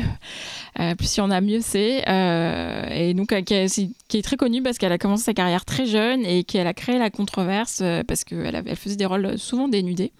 Et euh, aussi parce qu'elle avait une vie un peu euh, particulière. Pour l'époque, elle était mariée et puis elle s'est séparée de son conjoint et elle a vécu avec son nouvel, euh, son nouvel amant en, euh, dans le, sous le même toit que son ancien mari. Rock and roll. Euh, et du coup, à l'époque euh, du film, donc à l'époque de Queen of Black Magic, elle était déjà très connue, puisqu'en fait, son plus gros succès, c'était en 1970, donc euh, déjà quelques années avant, avec un drame, voilà. Et sa carrière s'est arrêtée au début des années 90. Euh, et donc, Joko en parlait tout à l'heure. Il y a en 2019, il y a une sorte de remake hommage, mais c'est pas vraiment un remake parce que vous verrez, le pitch n'a rien à voir, qui a été donc écrit par Joko Anwar, mais qui est réalisé par Kimo Stambol, euh, qui était effectivement un membre d'Emo Brothers. Euh, voilà, donc qui n'est pas encore visible en Europe. Je ne sais pas s'il le sera. Il y a sur Netflix actuellement, il y a un film qui s'appelle Susanna, euh, je ne sais plus quoi exactement. Et c'est euh, pareil, c'est un remake mais un peu éloigné d'un des, des, films cultes de, de, Susanna. Je ne sais plus exactement lequel c'est, mais. Bah, tape Susanna avec deux Z et deux N, et ça devrait tomber. Bon. Et dans ce film, il y a aussi un autre acteur très connu qui s'appelle W.D. Euh, Mokhtar, euh, qui joue dans les trois films dont on va parler, trois films anciens dont on parle aujourd'hui. Euh, c'est aussi une méga star, voilà, qui est aussi tourné dans un film dont on va pas parler ici, mais qui s'appelle Mystic in Bali, qui est un classique, voilà, un classique, du cinéma indonésien. Et qui joue aussi dans Gundala, le 81. Ah d'accord, bah, le gars de tous les films quoi. Bref, donc pour revenir à Queen of Black Magic, euh, alors juste c'est un film qui est produit par Rappi Film, mais ça c'est Cyril qui vous en parlera tout à l'heure parce que voilà. Euh, donc le pitch euh, de Queen of Black Magic, c'est euh, qui est triste car c'est le jour du mariage de son amant, mais avec une autre femme, pas avec elle. la cérémonie est rapidement contrariée par des événements surnaturels et on décrète qu'en fait il s'agit de magie noire, de Black Magic, et que c'est elle qui en est responsable. Donc elle est rapidement traquée euh, et euh, jetée d'une falaise, laissée pour morte. Sauf qu'en bas de cette falaise, elle est recueillie par un sorcier qui va vraiment l'encourager à se venger. Au début, elle veut pas, mais si, si, il faut se venger. Et il va lui enseigner tout ce qu'il sait euh, et faire d'elle la reine de la magie noire. Donc voilà. Et donc elle va, se elle va revenir et elle va se venger de ses agresseurs un par un. J'aime beaucoup ce pitch, euh, j'aime beaucoup ce film. Je trouve que le film est vraiment euh, très beau. rien, que la, rien, que la, noce au début du film, euh, ça baigne vraiment dans cette ambiance pour les gens qui aiment cette culture ou qui sont allés à Bali et qui ont vu des spectacles de danse, ou en Indonésie en général. On retrouve vraiment cette ambiance sonore qu'il peut y avoir dans ce pays. c'est vraiment, il y a vraiment des, visuellement des fulgurances poétiques, notamment pendant l'entraînement de Murni avec une énorme lune artificielle. Donc c'est en, en ombre chinoise euh, devant un, ciel bleu euh, pétant et une énorme lune. Euh, c'est très inventif aussi dans les meurtres qui sont faits grâce à la magie noire. alors moi j'ai vu une source d'inspiration pour nos plus grands boogeyman, à savoir un meurtre avec des abeilles pour Candyman. Et il y a un type avec un pull rayé qui a une sale peau. Moi je dis rien, on dirait Freddy. non, à part ça c'est vraiment très très gore. on retrouve notamment un des motifs classiques de, des films de fantômes et de magie, c'est la tête volante, la tête coupée, euh, qui fait vraiment partie du folklore euh, asiatique en général. C'est pour ceux qui ont vu l'expo, la super expo qu'il y avait au Quai Branly. Enfer et fantôme d'Asie. Voilà, c'était génial. C'était ouf. et du coup, comme on en, comme on en parlait tout à l'heure, comme souvent dans les films indonésiens, la culture musulmane est au centre. Et là, en plus, le salut va venir d'un prêtre musulman. Donc, euh, du coup, bah, nous, forcément, on est un peu formaté par notre culture occidentale et on a toujours vu des prêtres exorcistes euh, catholiques euh, aux chrétiens. Et là, vraiment, il s'agit de, de rites musulmans. Donc, c'est euh, et en plus, enfin, je vais dire quelque chose de con, mais ça fait plaisir de voir un musulman dans un rôle positif, alors qu'on les voit euh, généralement dans des rôles de terroristes. Et là, enfin, c'est con, mais voilà, le côté exotique pour nous a un autre euh, écho pour nous pauvres occidentaux. voilà, et du coup, c'est intéressant aussi parce que ce personnage musulman, il est de chair et de sang, et il est capable de sentiments aussi, comparé aux prêtres qu'on peut voir qui sont souvent plutôt iconiques et un peu froids finalement. Et euh, ce qui est intéressant aussi, c'est que euh, c'est un film MeToo, euh, en fait, puisque Murni, dans un flashback, on va s'apercevoir qu'elle avait offert de manière un peu forcée, hein, le consentement n'était pas tout à fait là, sa virginité à son amant, qui lui avait promis de se marier. Et, et, puis finalement, bah, il l'a trahi, puisqu'il ne sait pas avec elle qui se marie, et en plus, elle, elle est déshonorée par ça. Donc, donc elle est doublement perdante. Surtout qu'en plus, il s'est marié avec la, fille de l'homme le plus riche du village. Voilà, en plus, donc de toute façon, c'était mort pour elle. Euh, et Alors qu'il a vraiment une scène gueule. Bah oui, mais bon. Les critères, euh, les critères ne sont peut-être pas les mêmes, critères de beauté. Euh, elle, elle est très belle par contre. Hein. et, et, sinon, le film est sorti chez un éditeur américain qui s'appelle Mondo Macabro. Anglais en fait. Ah bon? Ouais, ils sont anglais. Ah bon, je pensais que c'était américain. Ils ont une division américaine, ils ont des sorties en Amérique aussi. anglais alors, pardon. Et donc moi, j'ai pas pu voir cette édition, mais apparemment, il y a des bonus plutôt intéressants, notamment sur les effets spéciaux. Et ce que tu disais un peu tout à l'heure, Xavier, le fait que on faisait avec ce qu'on avait. Apparemment, euh, les effets spéciaux, c'est complètement euh, euh, bout de ficelle, avec notamment un atelier d'effets spéciaux à ciel ouvert qu'une cabane en fait. voilà. donc je suis vraiment contente d'avoir suivi ce film. J'ai vraiment adoré bah, je trouve divertissant, beau, drôle, rafraîchissant. C'est exactement ce que j'avais envie de voir. je conseille vraiment à tout le monde de le voir. Qu'en avez-vous pensé? Moi, j'aime beaucoup. C'est le film va en plus plus loin que le simple film de vengeance qu'on peut voir d'habitude. Mm. Susanna, bah, j'adore forcément. Elle est belle, elle est charismatique. Enfin, c'est. elle joue bien c'est une des grandes figures, pas juste indonésienne, pour moi c'est vraiment une des grandes figures du cinéma horreur euh, mondial et tout. Enfin, ça fait vraiment plaisir à voir. Et, euh, et le film, il est généreux, il est gore.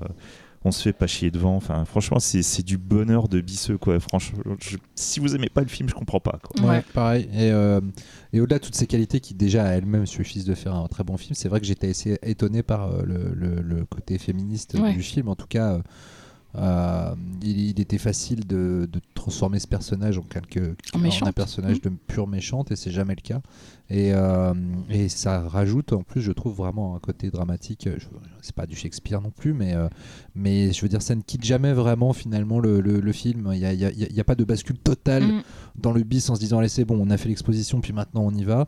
Et il y a toujours ça. Et je trouve que c'est aussi grâce au jeu de Susanna qui, qui, qui vraiment a réussi à faire transparaître tout ça. Donc, pareil, c'est un pur bonheur, même pas de bisseux. C'est de bisseux parce que oui, certes, Parce le, que, oui. le langage filmique en, matière d'horreur fait que ils ont fait avec les moyens du bord et ça peut ressembler à du bis mais euh, et puis il y a une générosité qu'on retrouve pas forcément dans les films de studio et une inventivité. Mais euh, au-delà de ça je trouve que euh, il y, a, y, a, vraiment une histoire assez intéressante alors bien sûr le, film a des maladresses. Je pense à cette scène où elle est jetée du haut de la falaise et qu'elle est pile poil dans les bras du j'ai adoré ce raccord. Mais en fait non mais ah c'est surtout que je m'attendais absolument pas à ce raccord au montage. Et que je l'ai trouvé à la fois ultra culotté très naïf euh, et, mais en même temps très beau. Je sais pas, c'est euh, euh, et, tout le film comme ça est parsemé de, de et en fait je trouve que c'est la grande force des films bis qui croient à fond dans ce qu'ils font, c'est-à-dire que on sait plus où est le système D et où est la poésie en fait. Mm. Et, et, je trouve qu'il y a des moments comme ça dans ce film. Cyril? Bah, En fait, il, a, quasiment dit beaucoup de choses. En fait, c'est vrai que moi j'avais souvenir de The Warrior et je me suis dit, tiens, c'est un The Warrior, mais un peu moins exploit, un peu plus sérieux, avec quand même des passages. Euh, on est là pour ça et on est content d'avoir ça, mais c'est vrai que ça se tient beaucoup plus. The Warrior, euh, c'est la foire à la saucisse. mais là, c'est vrai que c'est une vraie, comme tu dis, une vraie trame avec des drames et, et tout, et, une sorte de, bah, de, vengeance, mais légitime. Et ouais, donc ouais, c'est un très beau et un beau scope aussi. Vraiment, c'est un, très, beau film. Et en plus, euh, par moments, ça part en vrille comme on aime. Bah oui.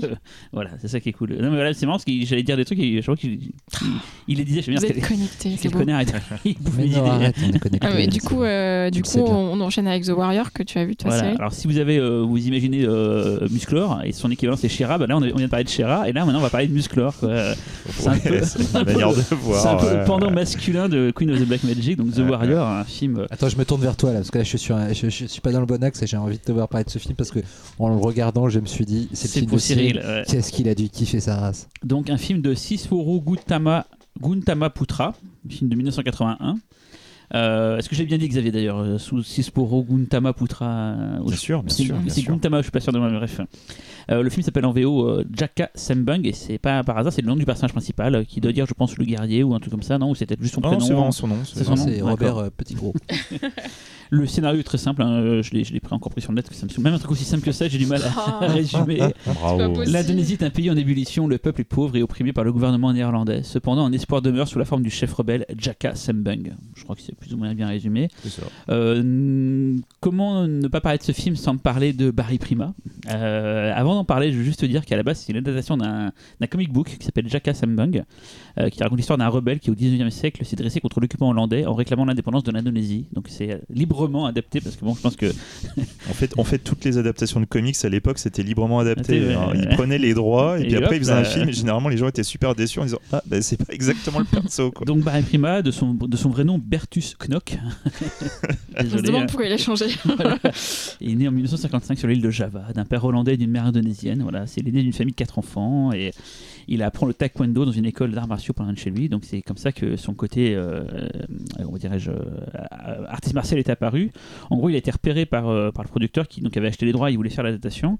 C'est son deuxième film. Il avait d'abord joué dans l'île de l'enfer cannibale, aussi réalisé par Sisoro Guntama Putra. Voilà, aussi connu sous le titre Les Primitifs. Les Primitifs, ouais. J'ai vu l'affiche d'ailleurs en néerlandais et en français. voilà, et il a aussi joué dans un film avec Susanna où il jouait, je crois, mari du personnage de Susanna. Ils, Bah, c'est ont pas le formé un justicier contre la reine des couple, euh, crocodiles, non C'est pas ça Non, je crois que c'était avant. Hmm. C'était avant, il me semble. Je trouverais pas, hein, donc je suis Non, mais bon, allez-y, allez-y. Voilà, Barry Freeman, donc il a fait beaucoup, beaucoup, beaucoup, beaucoup de films. C'est un peu le bébel euh, du bis là-bas, on va dire, en, en Indonésie. Donc il a fait plusieurs suites d'ailleurs de, euh, de Jack Sambung. Il a fait donc Le Guerrier des Ténèbres en 83, Le Défi du Guerrier en 85, et beaucoup plus tard, il n'y a pas de titre français, c'est le titre international, Jack Sambung and the Ocean Goddess en 90. Donc voilà, il y a quatre films adaptés euh, en tout de, de, de ce personnage-là. On l'a vu jouer dans Les Trois Fureurs du Ninja en 84, euh, Le Justicier contre la Reine des Crocodiles en 84 aussi. Grand classique. Et j'ai vu là sur IMDb qu'il était annoncé dans Garuda 7. Donc je pense que c'est un, un énième euh, une variation de Garuda, ou peut-être euh, comme ils font des reboots en ce moment, peut-être qu'ils vont faire un Peut-être, reboot. peut-être, euh, je sais pas. va savoir quoi. Euh, tout à l'heure, on parlait de Rappi Film. En fait, Rappi Film, c'est euh, une boîte de production assez importante en Indonésie. Euh, ils ont commencé au début des années 70, mais c'est surtout à partir de, à partir de 78 et 79 qu'ils ont commencé à enchaîner les films. Euh, Jusqu'à aujourd'hui, d'ailleurs, ils ont continué encore à en faire, mais ils ont eu une grosse période 80-90 assez velue. On leur doit, donc, par exemple, et tout à l'heure, on parlera, merde, Xavier, donc Peng Gapti Satan, et son remake d'ailleurs, dont on a déjà parlé ici. Donc Queen of the Black Magic, donc tu en as parlé à l'instant, Véro. Ils ont fait, ça je savais pas du tout, ils ont fait en coproduction Splinter, je sais pas si vous vous souvenez de ce film-là qui était Ah, passé à pas Gérard May. Ouais.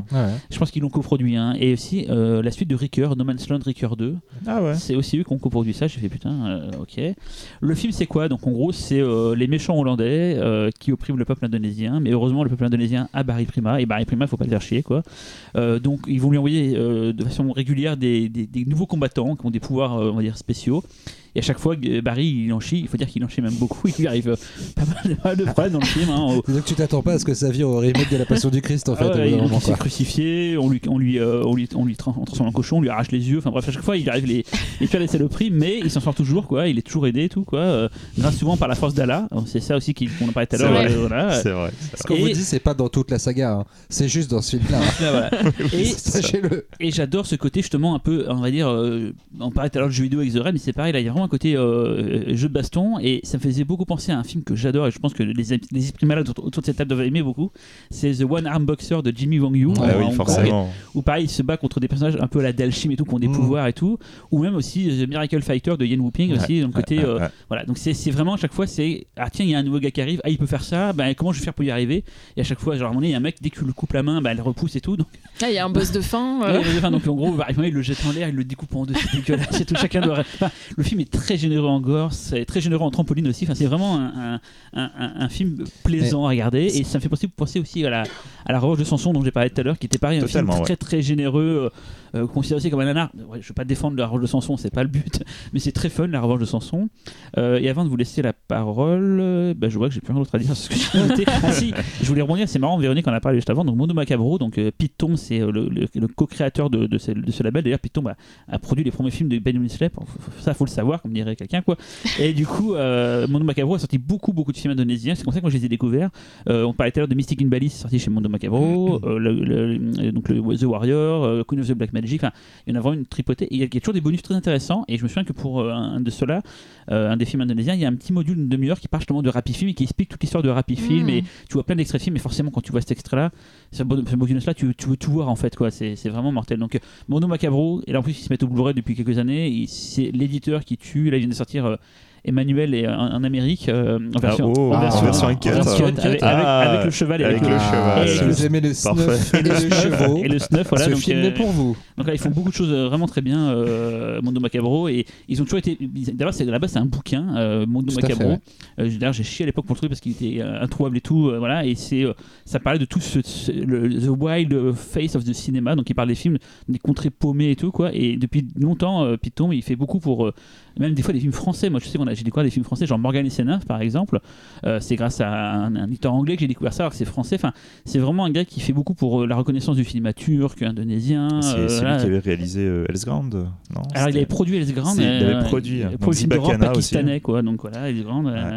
Qui est sorti euh, chez nos amis de Inculte, Ouais. euh, c'est Badland. Badlands, ouais. Et je me souviens, j'avais fait, euh, ça, ça fait un peu promet, mais la deuxième édition de mon festival, on avait fait une soirée thématique autour de Monde Macabro. On avait fait venir Pete Tombs et on avait passé euh, dans les griffes du maniaque, donc euh, Dr. Orloff de, Ouais. de Franco, en pellicule et tout, quoi. Et on avait passé euh, Wang Wang, euh, donc l'acteur Ouais. philippin nain. euh, on avait passé For Your Hate Only, donc euh, voilà quoi. Donc voilà, Monde Macabro, c'est que du bon euh, foncé quoi. Mais revenons à The Warrior. Mais revenons à The Parce Warrior. que The Warrior, merde. Alors, alors. Euh, comment dire? Tu l'avais jamais vu? Je l'avais jamais vu et je voulais le voir depuis très longtemps. Et, euh, et donc, je n'étais pas au courant euh, que au-delà du début qui ressemble à un film de, de, Hong Kong à- lambda, de Hong Kong lambda de baston, à un moment donné, il y a un personnage allait sauter au-dessus d'une maison. Et après, d'autres allaient être coupés en morceaux et il y, allait- et il y en a un qui allait cracher du feu. Enfin voilà, je, je- le, le début, euh, je me dis bon, voilà, je suis en terre inconnue, puis d'un coup, ça a vrillé, mais très fort dans ma tête. Et là, à partir de là, euh, C'est pour ça que Je- le film de Véronique, c'est les prémices de, de Ouais, ça ouais. en fait. C'est Voilà. Et- encore sérieux.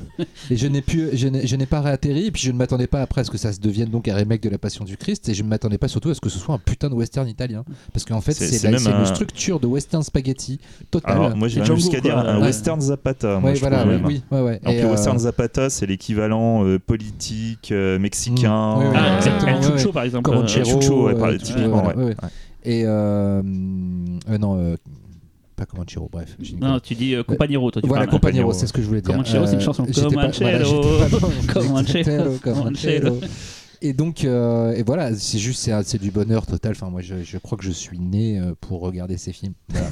J'ai pas d'autre chose à dire. euh, Sauf que euh, le seul petit bémol que je mettrais est que sur la pratique martiale, euh, les acteurs, même Barry Prima, sont un peu limites et que, euh, et que quand on, quand on vient de, de Hong Kong et de Wen Whooping et tout ça, on aime bien quand c'est un peu plus Bah, fluide, peu Whooping, il y a le côté euh, foufou et la, Ouais. la maestria en plus. Mais alors attention, parce que mais- sur, le, sur, le, le- le- le- sur les arts martiaux, effectivement, euh, Barry Prima était, était plutôt mauvais dessus. Mais en plus, au début, on était dans une période où on essayait de, de singer le cinéma chinois. Mm. Donc, plus du kung-fu. C'est arrivé euh, quelques années plus tard où ils ont essayé de, de reprendre l'art martial indonésien, Mm. qui était considéré comme peu cinématographique, quelque chose de très lourd. Et ils ont essayé de le travailler, et, euh, travailler les mouvements de caméra pour arriver ensuite à un truc vraiment reconnaissable. Typiquement, ce qu'on va voir dans Meranto, c'est Mm. des années et des années de travail sur, euh, sur les arts martiaux indonésiens. Hmm. Mais voilà, sinon le film est un pur plaisir, absolument génial. Euh, Mhm. Barry Prima joue comme une casserole et c'est cool. Et euh, bah, il faut quand même dire ce qu'il est. Il- il- il- c'est- Voilà, je ne comprends pas Euh, le culte autour de cet acteur. Je n'ai peut-être pas vu assez Ouais, de il est films beau avec en même Mais temps. c'est en fait il, est- le- il est beau, mais c'est son. ah, le film est sorti un peu après Rambo. On est d'accord. Tout à fait. Donc tout je pense fait. que sa coiffure. de Enfin, ce que je veux dire, c'est que Sa nuque longue à jouer. voilà, mais en même temps, c'est aussi ça qui est génial, c'est que c'est que le film passe par plein d'en- d'endroits où que tu ne t'attends pas. Je veux dire, ces 15 premières minutes te le laissent penser que tu as déjà Mm. deviné tout ce, qui, tout ce que le film va être, et en fait, il arrête pas de, de te surprendre non-stop et euh, tout en t'émerveillant, en te faisant Faut pas avoir marrer, peur des gens qui euh, ricanent en disant oh, oh, oh, oh tout le du film parce que ça y est souvent. euh, Ouais, Et il y a quand même des Hollandais joués par des Indonésiens. ouais, avec des fausses barres. Ouais, ouais, les- ouais, ouais. Ils les ont mis en rouquin et c'est assez marrant. mais ça, Et- c'est fait exprès. Et par rapport à ce qu'on disait sur la Ah culture, euh, sur la sur la culture euh, musulmane, euh, c'est assez euh, rafraîchissant, comme tu disais tout à l'heure, Véro. euh, Enfin, pas rafraîchissant, mais surtout ça permet d'un petit peu de, de, de, de- déphaser notre euh, notre axe de vision sur sur la chose et de voir un peuple. qui trouve dans la foi musulmane la force de subir, de subir l'oppression et, euh, et qui pratique euh, cette religion euh, dans une simplicité euh, euh, que qu'on prête nous d'habitude dans nos films plutôt à, nos- au- à la religion euh, chrétienne. mais en fait, pour eux, c'est pas exotique. En fait, c'est que pour eux, Ah oui. c'est Oui, les chrétiens. Ce que je bien sûr, ce que je veux dire, c'est que c'est pour nous, c'est rafraîchissant de voir Ouais. ça. Et en fait, on ne voit plus ça au cinéma. Maintenant, dès que la foi musulmane est mise en scène, c'est toujours dans ça. un Bah, principe il m- il me de tension, euh, d'opposition. euh, et là, euh, elle est juste là, euh, comme. Alors, je suis euh, totalement athée, euh, peut-être légèrement agnostique quand j'ai un peu bu, mais globalement euh, plutôt athée. Mais euh, en revanche, euh, le fait euh, de, de, de- de trouver un espoir en, en- en- en une cause plus grande, et euh, je suis absolument pas contre. Et le, la, la religion musulmane aujourd'hui n'est plus jamais quasiment en tout cas dans nos contrées présentées comme ça et elle l'était euh, à cette époque-là dans ce pays-là dans les années 80 et c'est génial de voir ça Je, je veux juste revenir euh, laissant les autres la parole. hein. C'est juste pour The Raid, au début du film, on voit le Iko Iwai prier, en fait, faire des prières musulmanes et Ouais. tout. Quoi. Et Gary Simmons m'a dit que ça va être... beaucoup de gens lui posaient des questions de pourquoi il y avait ça. Et c'est bah, c'est juste qu'il va, il va prier le matin avant de partir et voici. Donc plein de gens, ça les, ça c'est pas que ça les choquait, ça les interloquait. Et lui, je- il disait bah, sinon, c'est. je pense que peu de, C'est comme ça, c'est comme ça. euh, peu de gens savent que l'Indonésie était un des, plus, un des pays euh, avec le plus grand nombre de pratiquants musulmans au monde aussi Mais ça Donc, qu'il euh, il m'avait dit, beaucoup de gens en festival disaient mais pourquoi il y a ça au début? Ils pensaient que c'était un truc politique et tout. Je fais bah non, c'est juste qu'il va prier avant de partir bosser, basta. Ça. C'est- Il y a plus que, pas plus comme ça. Quoi. Mais voilà, The Warrior, c'est but. Mais justement, The, The Warrior, c'est aussi une des raisons pour lesquelles Barry Prima est aussi connu, c'est que c'est un film extrêmement populaire qui a vraiment surfé sur le, le, côté traditionnaliste de la culture, sur une sorte de, de, de manière de vraiment s'affirmer en mm. tant qu'Indonésien un côté très revendicateur. Donc c'est pour ça qu'effectivement les Hollandais sont joués par des Indonésiens pour qu'ils aient l'air plus petits. Alors que Barry Prima, donc mi-hollandais, mi-indonésien, lui du coup il est toujours un peu plus grand qu'eux. C'est euh, vraiment pour replacer l'Indonésien face à l'oppresseur et le montrer que le peuple est plus grand que l'oppresseur. Et du coup toute cette représentation c'est euh, on arrive à un film qui est devenu euh, même au-delà de culte, c'est pas juste culte quoi, c'est c'est un vrai un vrai film populaire. Je j'ai pas j'arriverai même pas à trouver un exemple. Enfin pour moi le seul exemple qui me viendrait un petit peu en tête c'est euh, ce serait en Inde, tu vois, c'est genre Cholet, mmh. Mother India. La Grande Vadrouille en France. Ouais, à la limite, la Grande ouais, Vadrouille. que la Grande Vadrouille est l'affirmation d'une âme française face à l'occupant. Tout à fait, tout à fait. Et, et, du coup, c'est un, un, film qui, à l'époque, représentait quelque chose, face à l'oppression et maintenant qui est réutilisé par le, le nouveau gouvernement pour au contraire euh, endormir un peu les masses pour les remettre dans une position de ah bah tu vois hein, tu es indonésien donc sois docile et tout euh, tu vois hein, pour la culture c'est important c'est je trouve vachement intéressant la double utilisation de ce film entre à l'époque et maintenant c'est euh, passionnant euh, moi, j'ai adoré aussi. Enfin, je n'ai rien à ajouter par rapport à ce que vous avez dit. J'ai été, je trouvais ça vraiment génial. L'action est hyper bien filmée. En plus, il y a des idées de mise en scène. Les effets spéciaux sont, à la, sont à la fois. Il n'y a pas de thune, mais c'est toujours euh, ultra ludique. Le coup, de la tête coupée, euh, ça tue, quoi. Ça tue. Voilà. Et, et, juste avant de passer au film de Xavier, Joko Ward nous a parlé de Barry Prima. Barry Prima était le héros de mon enfance. J'ai grandi avec ses films. Quand je devais réaliser mon premier film, je me suis dit de toute ma carrière, j'ai pensé à plusieurs noms. Et l'un d'eux, tout en haut de ma liste, était Barry Prima. Donc je me suis dit, pourquoi ne pas le contacter pour qu'il joue dans mon film? Mais à l'époque, il ne tournait plus.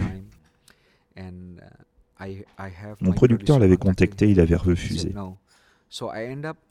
J'ai fini par lui écrire une déclaration d'amour où je disais que j'avais grandi avec ses films, qu'il m'avait donné envie de devenir réalisateur. Et que je voulais vraiment lui dédier mon premier film.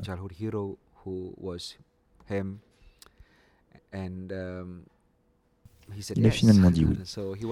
Donc il était dans mon premier film. La première fois que je l'ai rencontré, j'étais très nerveux. Je lui ai dit qu'il n'était pas qu'une star en Indonésie, qu'il avait aussi de nombreux fans étrangers.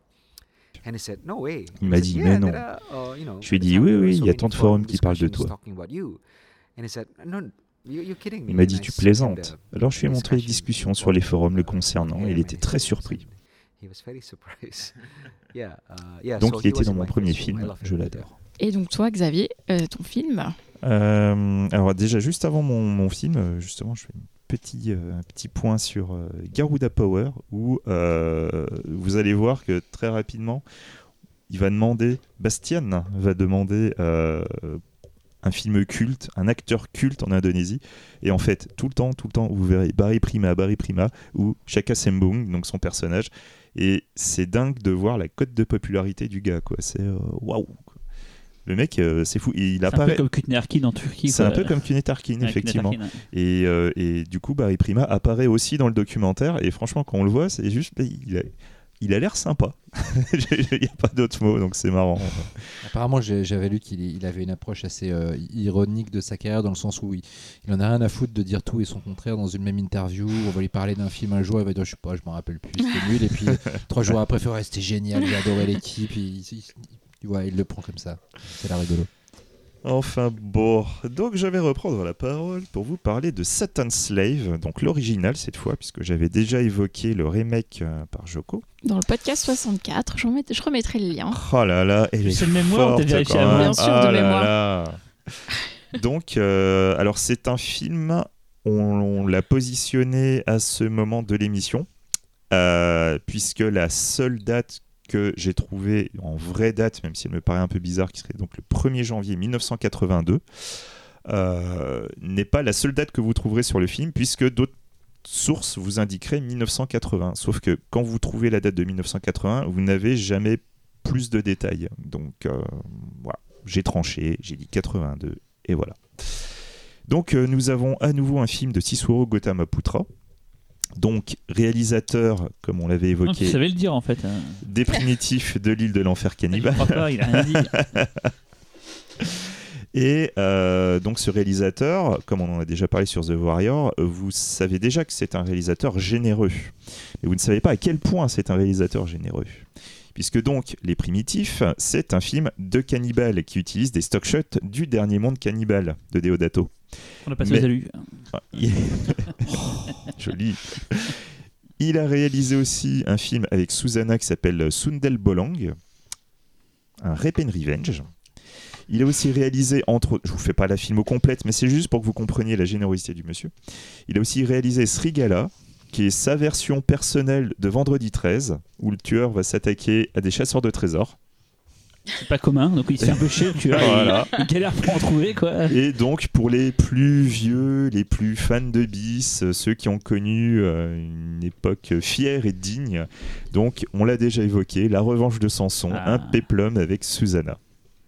Euh, qui est très très généreux dans tous les cas. Regardez. Avec, des, buffles en plastique. il y a moctard dedans aussi ou pas Des buffles en mousse. Je crois pas qu'il y ait moctard dedans. Non, non.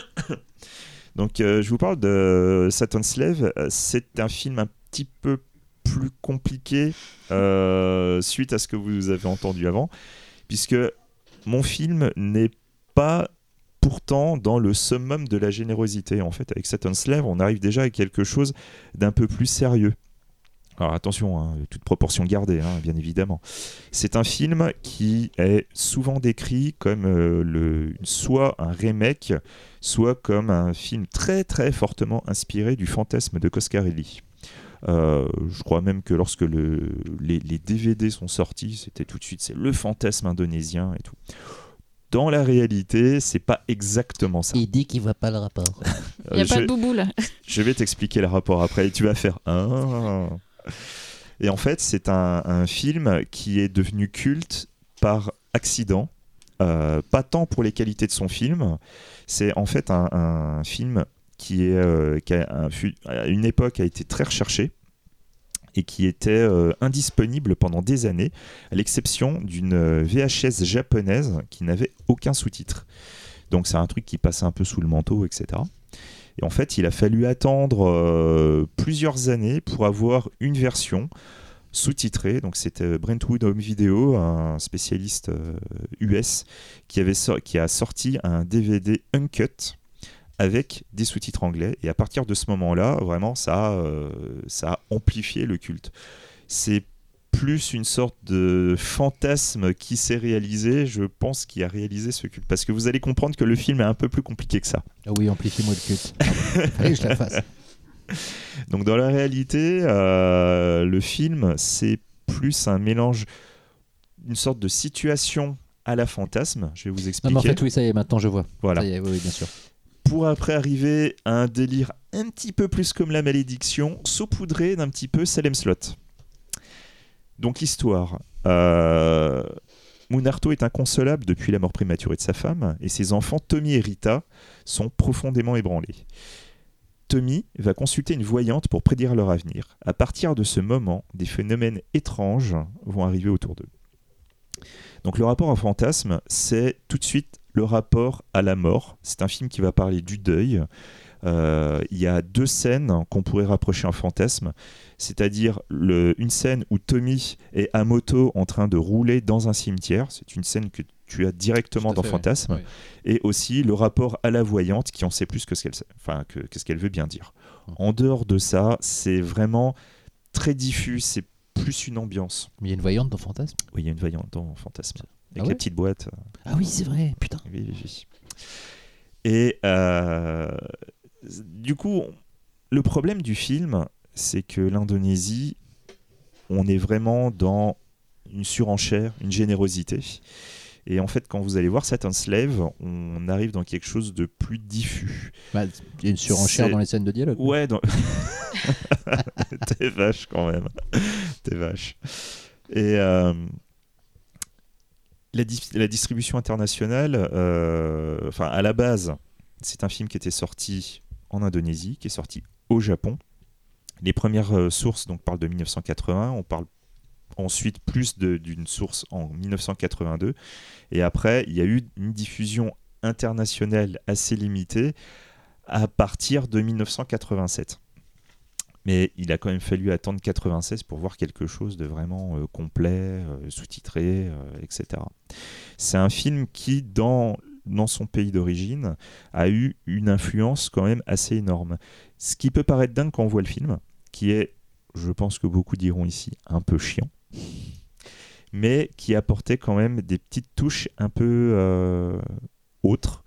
Et c'est surtout le rapport, enfin moi personnellement, entre la culture de Bali, euh, toute la culture de l'Ouest et la religion musulmane, où il y a une sorte de, de mix qui est vraiment plus en avant que d'habitude. D'habitude, c'est un peu utilisé en artifice. C'est utilisé euh, pour créer euh, des créatures, des types de, situations euh, fantastiques. Mais là, précisément, il y a un rapport à des trucs qui vont vraiment nous toucher, donc la mort, le deuil, etc. Et c'est là que ça devient vraiment intéressant. Le problème, c'est que ça se veut un film d'horreur et un film d'épouvante.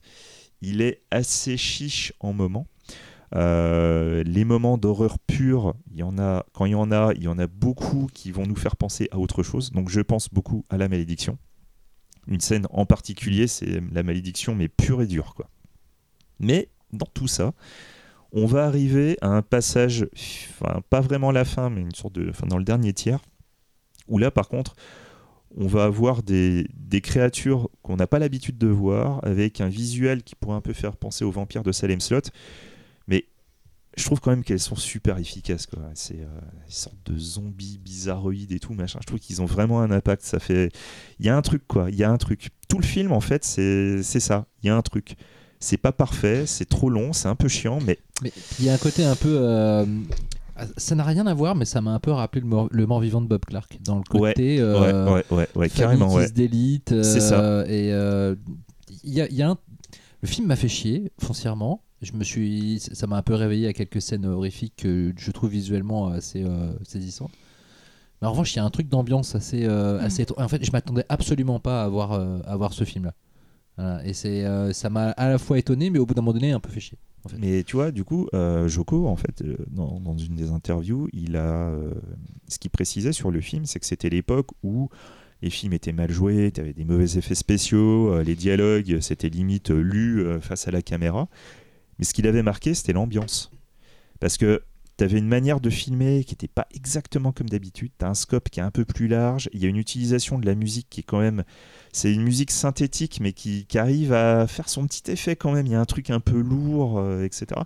Et en fait, quand tu regardes la filmographie, enfin la partie horrifique de Joko, c'est là que tu te rends compte des influences que ce film a pu avoir. Donc tout le côté social qui a été mis en avant. Certes, on en a beaucoup parlé dans les, films qu'on a déjà évoqués.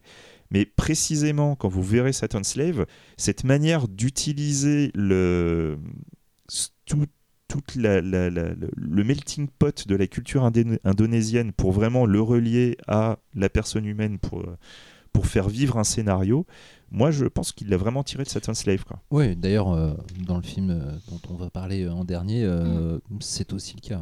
Voilà. Et précisément dans euh, son remake de Saturn Slave, c'est à la fois un reboot tout en étant une, euh, tout en étant une sorte de, de, de, suite. Et c'est euh, c'est vraiment cet aspect-là qu'il a encore plus mis en avant. Et c'était une, une, première étape avant une Gore dont tu vas parler après.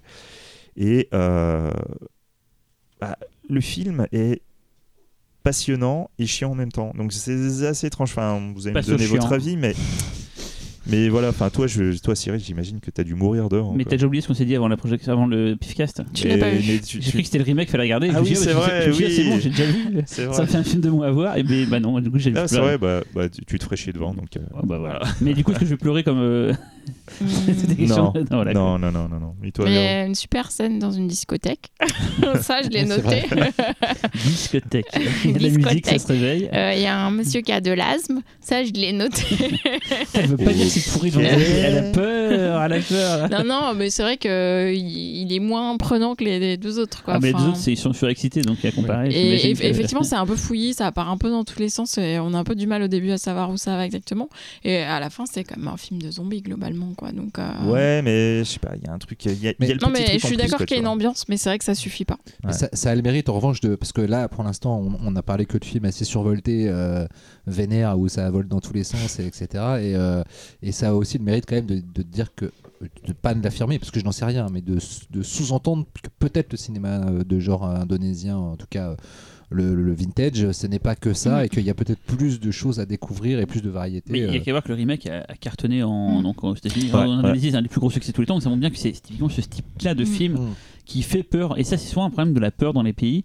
Euh, je l'avais déjà dit à l'époque, je leur dis, quand on a passé le remake à Lyon, les gens ont dit ouais, mais bon, ça fait pas peur et tout. Et moi, quand je l'ai vu, je voyais très bien que ça allait pas marcher en France.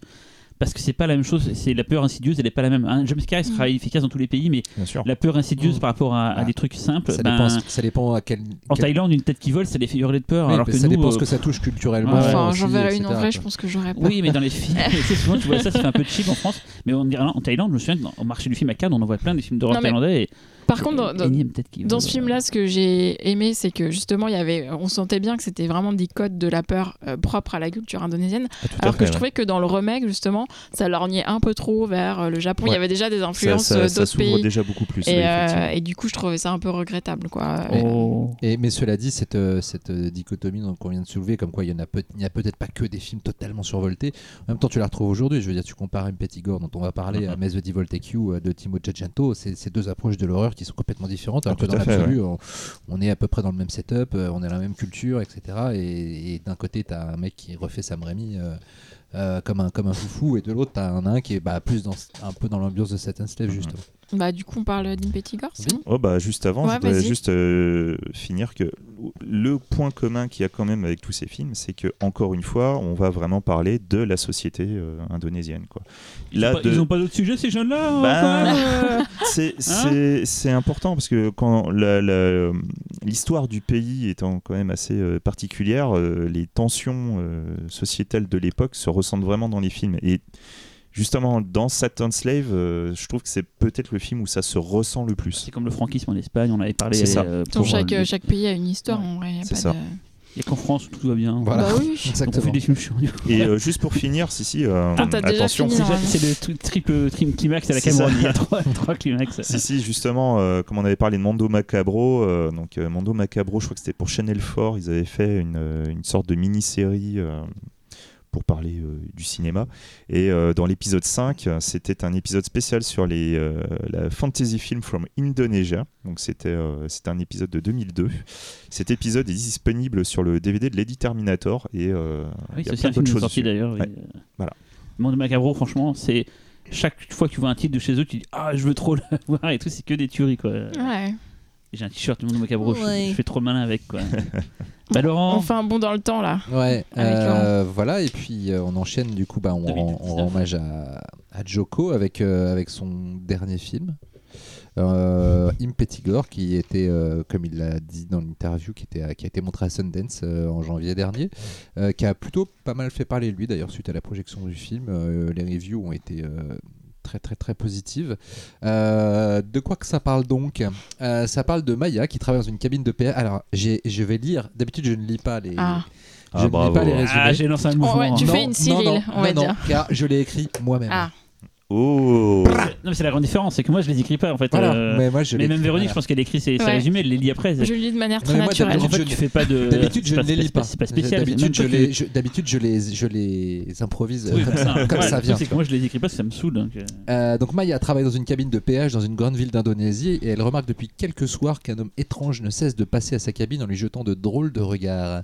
Un soir, il agresse Maya avec une machette en lui disant qu'il ne veut plus de la malédiction que son père, celui de Maya, donc, a lâché sur son village. Elle ne comprend pas vraiment de quoi il parle. L'homme est mis hors d'état de nuire avant de pouvoir la tuer et à partir de là, Maya, euh, qui a été élevée par sa tante, décide d'en apprendre plus sur ses parents et se rend donc dans le village où elle est née et dont elle ne savait jusqu'ici absolument rien. Voilà, c'est un point de départ. La scène d'intro est géniale. Mais vraiment géniale. Euh, Flippante, ouais. flippante. Cette scène dans, le, dans, le, dans la cabine de, dans la cabine de, de péage, euh, on se dit qu'on va partir dans un truc euh, High concept. high concept. Voilà. Puis alors le, le film après. euh, à la grande surprise, en même temps, c'est la thématique du film euh, vire totalement dans autre chose, puisqu'après on suit, euh, on suit l'héroïne. euh, je sais pas, Véro essaye de se cacher derrière son ordinateur. Je ne sais Non, pas elle, ce qu'elle elle fait. Je crois qu'elle elle, veut pas chips. Et, et là, Maya part avec sa meilleure amie dans le village et, et d'un coup, on est dans, dans toute autre chose. D'ailleurs, ce qui est assez marrant, c'est qu'on on voit, on voit, il y a une, euh, une, fracture complètement nette entre euh, l'urbanité et le et, euh, La et- ruralité. et la ruralité, exactement. J'allais dire la villagité, puis je me suis dit que c'était pas le bon mot.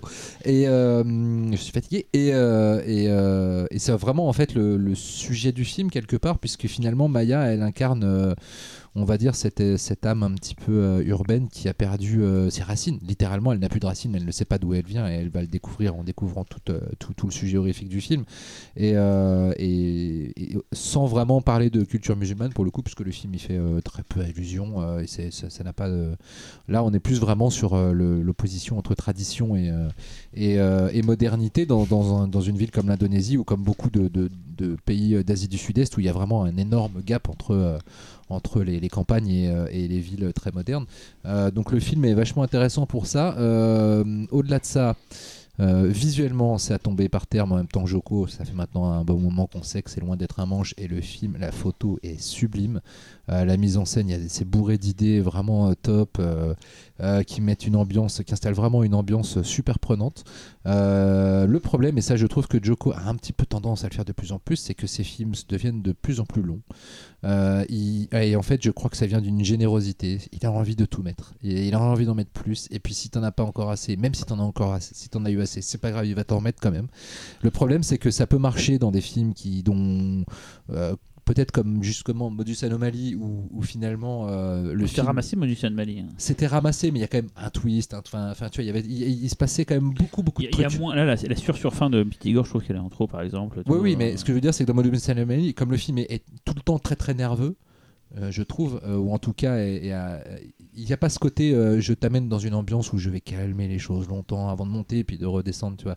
Et là, c'est le cas. Et le problème, c'est qu'un film comme un Petit Gore, du, du coup, je trouve qu'il a besoin de. de- d'un dosage de rythme plus un petit peu plus subtil que le fait de à un moment donné en mettre plein plein plein.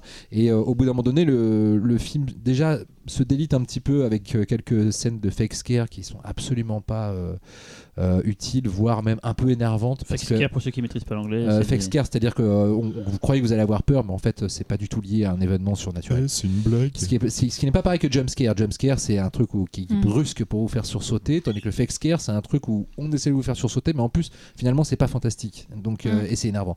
Et là, pour le coup, moi, je pense notamment à un quand plan elle, quand elle avance. très beau, le- voilà, où, euh, où le- l'héroïne est en train de lire, euh, de regarder des photos, je sais plus. Une grande euh, pièce vide. euh, d'une grande pièce vide et euh, elle, est- elle est, elle est filmée de côté assise sur un lit et puis dans l'enfilade au centre du, de, de- de l'image vous avez l'enfilade d'un couloir d'un très très long couloir et on voit une silhouette qui arrive qui avance c'est très angoissant c'est juste sa pote qui sort de la douche en fait et, et voilà c'est il y a des choses comme ça qui, qui sont étonnantes de la part de Joko et en même temps qui, qui est quelqu'un de très ludique et qui qui est bien joué avec le spectateur etc et je pense qu'il y a encore un un petit manque de maturité et puis ça se retrouve dans une fin euh, à la Seigneur des Anneaux avec euh, un flashback euh, qui raconte le flashback mais c'est à dire que le flashback comment le, personnage à un moment donné est prostré et puis le flashback se lance on est dans sa tête ok on pense qu'on a compris l'histoire on revient à elle hop et on repart dans le flashback on revient et je vous mens pas hein, c'est quatre fois quoi. C'est des flashs de séquences un peu choc et, et, et, tout ça vient un peu gâcher un film je trouve par ailleurs vraiment super intéressant parce qu'on découvre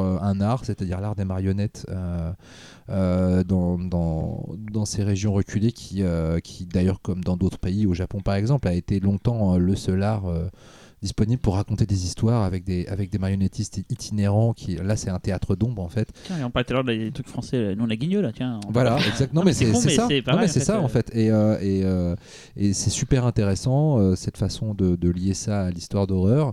Il y, y, a plein de choses passionnantes dans le film comme ça, et, mais qui malheureusement sont un peu parasitées par cette, cette envie d'en faire, d'en faire beaucoup ou trop, euh, je ne sais pas. Euh, et c'est marrant parce que je trouve que finalement les premiers films de Joko étaient beaucoup plus secs. Alors est-ce que c'est aussi parce qu'il avait moins les moyens et du coup il allait à l'essentiel? Mais finalement peut-être qu'abondance de bien nuit. Ouais, c'est ça. Euh, et, je me rappelle en effet de Dead Time Kala ou The Forbidden Door, qui étaient des films qui, qui, qui allaient vraiment à l'essentiel et qui se tenaient beaucoup mieux finalement que ce In Pettigore, qui est vraiment, c'est, ça vaut le coup d'être vu, ne serait-ce que parce que esthétiquement c'est très beau et que le fond de l'histoire est vachement intéressant. Et puis que les personnages sont bien croqués. Euh, je, je, trouve que notamment la relation entre les deux héroïnes est super intéressante. Et même si parfois les, personnages ont des réactions, on en parlait avec Xavier avant le film, il n'est pas toujours très logique, euh, subsiste quand même un attachement et quand il leur arrive des bricoles, euh, ça fait quand même un petit pincement au cœur. Donc il y a plein de choses réussies dans le film, mais ça aurait mérité voilà, peut-être un petit quart d'heure en moins. Et puis, ah, euh, C'est beaucoup trop long, quoi. Et, tu vois, il y a cette fin, une sorte d'hommage à, à Massacre à la tronçonneuse, que j'adore, même si c'est pompé à, fond, mais c'est plaisant parce que c'est bien foutu, la musique est cool et tout. Puis il y a un ultime soubresaut et je me dis mais pourquoi il a rajouté ça en fait on s'en fout quoi je sais bien qu'il faut toujours laisser une porte ouverte machin et tout mais bon globalement Ouais, ouais Véronique euh, acquiesce. Euh... non, mais moi je trouve qu'il y a quand même un gros problème de scénario quand même. Euh, enfin, ça n'a oh. quand même aucun sens. Euh. En fait, la motivation du personnage, je vais pas spoiler, mais la, la motivation du personnage qui est à l'origine de tout ça, euh, elle est, bah, je la comprends pas en fait. Donc euh, à partir de là, euh, même quand en plus c'est révélé assez tard, parce que justement je pense qu'il a cette espèce de volonté de vouloir aménager une surprise. Donc du coup il fait le truc le plus improbable possible, sauf que c'est complètement improbable. Et du coup on, perd complètement le fil de mais attends pourquoi est-ce qu'elle a fait ça? Pourquoi est-ce qu'il s'est passé tu ça? de, de, de, l'acte fondateur de son père, c'est ça? C'est ça. Enfin de sa mère. de, sa... mère. Oui, oui, oui. Non mais c'est vrai que c'était pas d'une. Surtout qu'en plus l'histoire, le, même passage est raconté deux fois avec deux points de vue légèrement différents et que, et et du coup, le, coup des marionnettes, c'est un peu plaqué euh, en disant on va mettre un truc un peu tradit, euh, nan, des marionnettes. Finalement, c'est quand même peu utilisé, je trouve, dans l'histoire et c'est dommage parce qu'effectivement, il y a quand même. C'est l'occasion d'une scène sublime. Voilà, mais du coup, tu dis ça, ça ouvrait potentiellement une, toute une mythologie autour de ça. Bah, il y a ça, il y a aussi le fait de, euh, devoir utiliser la peau, donc ça aboutit à un rituel horrifique qui, qui, en mise en scène est vachement bien parce que le, premier, la première fois où on le voit appliquer, la scène est très, la scène est très forte, elle est vénère. Et elle est bien foutue visuellement. Et elle est très belle visuellement. Donc, non, mais c'est pas, je dirais pas, je dirais pas jusqu'à dire que c'est un acte manqué parce que euh, Joko il reste quand même euh, cinématographiquement au-dessus de, de, pas mal de gens donc euh, c'est pas c'est pas du bis avec quelques bonnes idées mm. c'est un vrai beau film d'horreur pas maîtrisé au niveau de la narration mais, mm. mais ça vaut non, après c'est très beau voilà la scène la scène du début elle vaut le coup voilà il y a plein de choses intéressantes mais... donc Joko on t'aime vas-y j'ai Xavier. Sans les, les, couteaux. moi, c'est un film que j'aurais aimé aimer. Euh, alors, euh, beaucoup de choses que j'ai déjà aimées dans Saturn Slave. Hein. Visuellement, on a encore franchi un cap. Euh, il y a plein de super bonnes idées de, de, de réal. Il y a plein d'idées scénaristiques où j'ai apprécié l'aspect jusqu'au boutiste. parce que c'est tu parlerais de petites créatures qui sortent de ventre des mamans? C'est ça. ça, c'est quelque chose que tu n'as pas l'habitude de voir. Mais mon problème, c'est le scénar. quoi. Euh, Team Vero, ça n'a aucun putain de sens. Il euh, y a des instants clés pour faire avancer le scénario dans certaines directions. Et en fait, cette volonté d'aller dans ces directions fait que du coup, on oblige des personnages à agir contre leur propre nature. Et moi, ça m'a vraiment cassé dans le film. Il y a plusieurs personnages, ils agissent d'une manière, tu dis, mais c'est impossible qu'ils agissent comme ça C'est juste impossible. On m'a présenté un personnage avec des, des, des, caractéristiques. des, caractéristiques mentales, euh, des, traits psychologiques précis. Ils ne peuvent pas se mettre à agir comme ça. Je vois bien que tu veux que ce personnage-là aille à tel endroit avec telle personne, mais ce perso, ce n'est pas possible qu'il fasse ça. C'est mm. un... et, il le fait quand même. Et es devant, tu fais mais non. Et le problème, c'est que le mais non, je me suis dit au moins trois ou quatre hmm. fois dans le film. Quoi. Je penserais notamment à la, à, la, triste épouse du, du, bah, par exemple, péage du début. C'est ça. voilà, c'est vrai que ça fait partie de ces trucs où on se dit, mais tu peux pas l'écrire comme mais ça. Mais dans, le genre plaqué, il y a une scène dans la forêt où ils vont voir un, personnage qui vit dans hmm. la forêt. Hmm.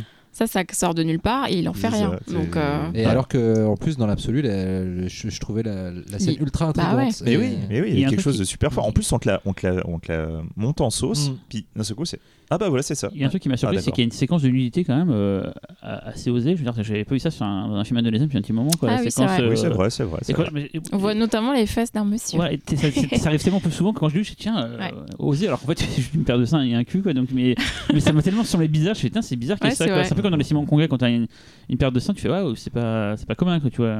Ouais, ouais c'est vrai.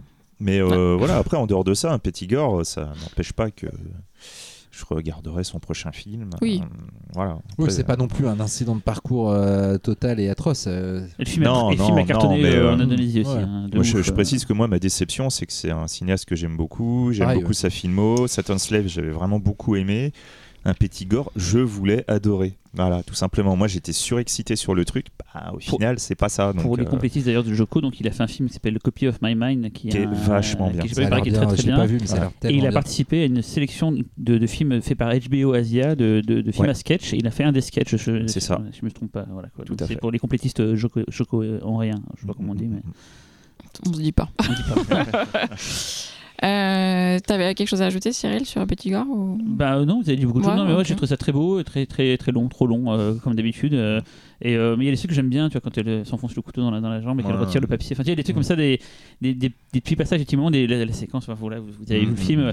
Mais ouais, ouais, je me suis. Bon, on va pas se mentir, je me suis un peu ennuyé, quoi. Mais, mais bon, euh, j'en fais mon affaire. Hein, je m'ennuie beaucoup de films.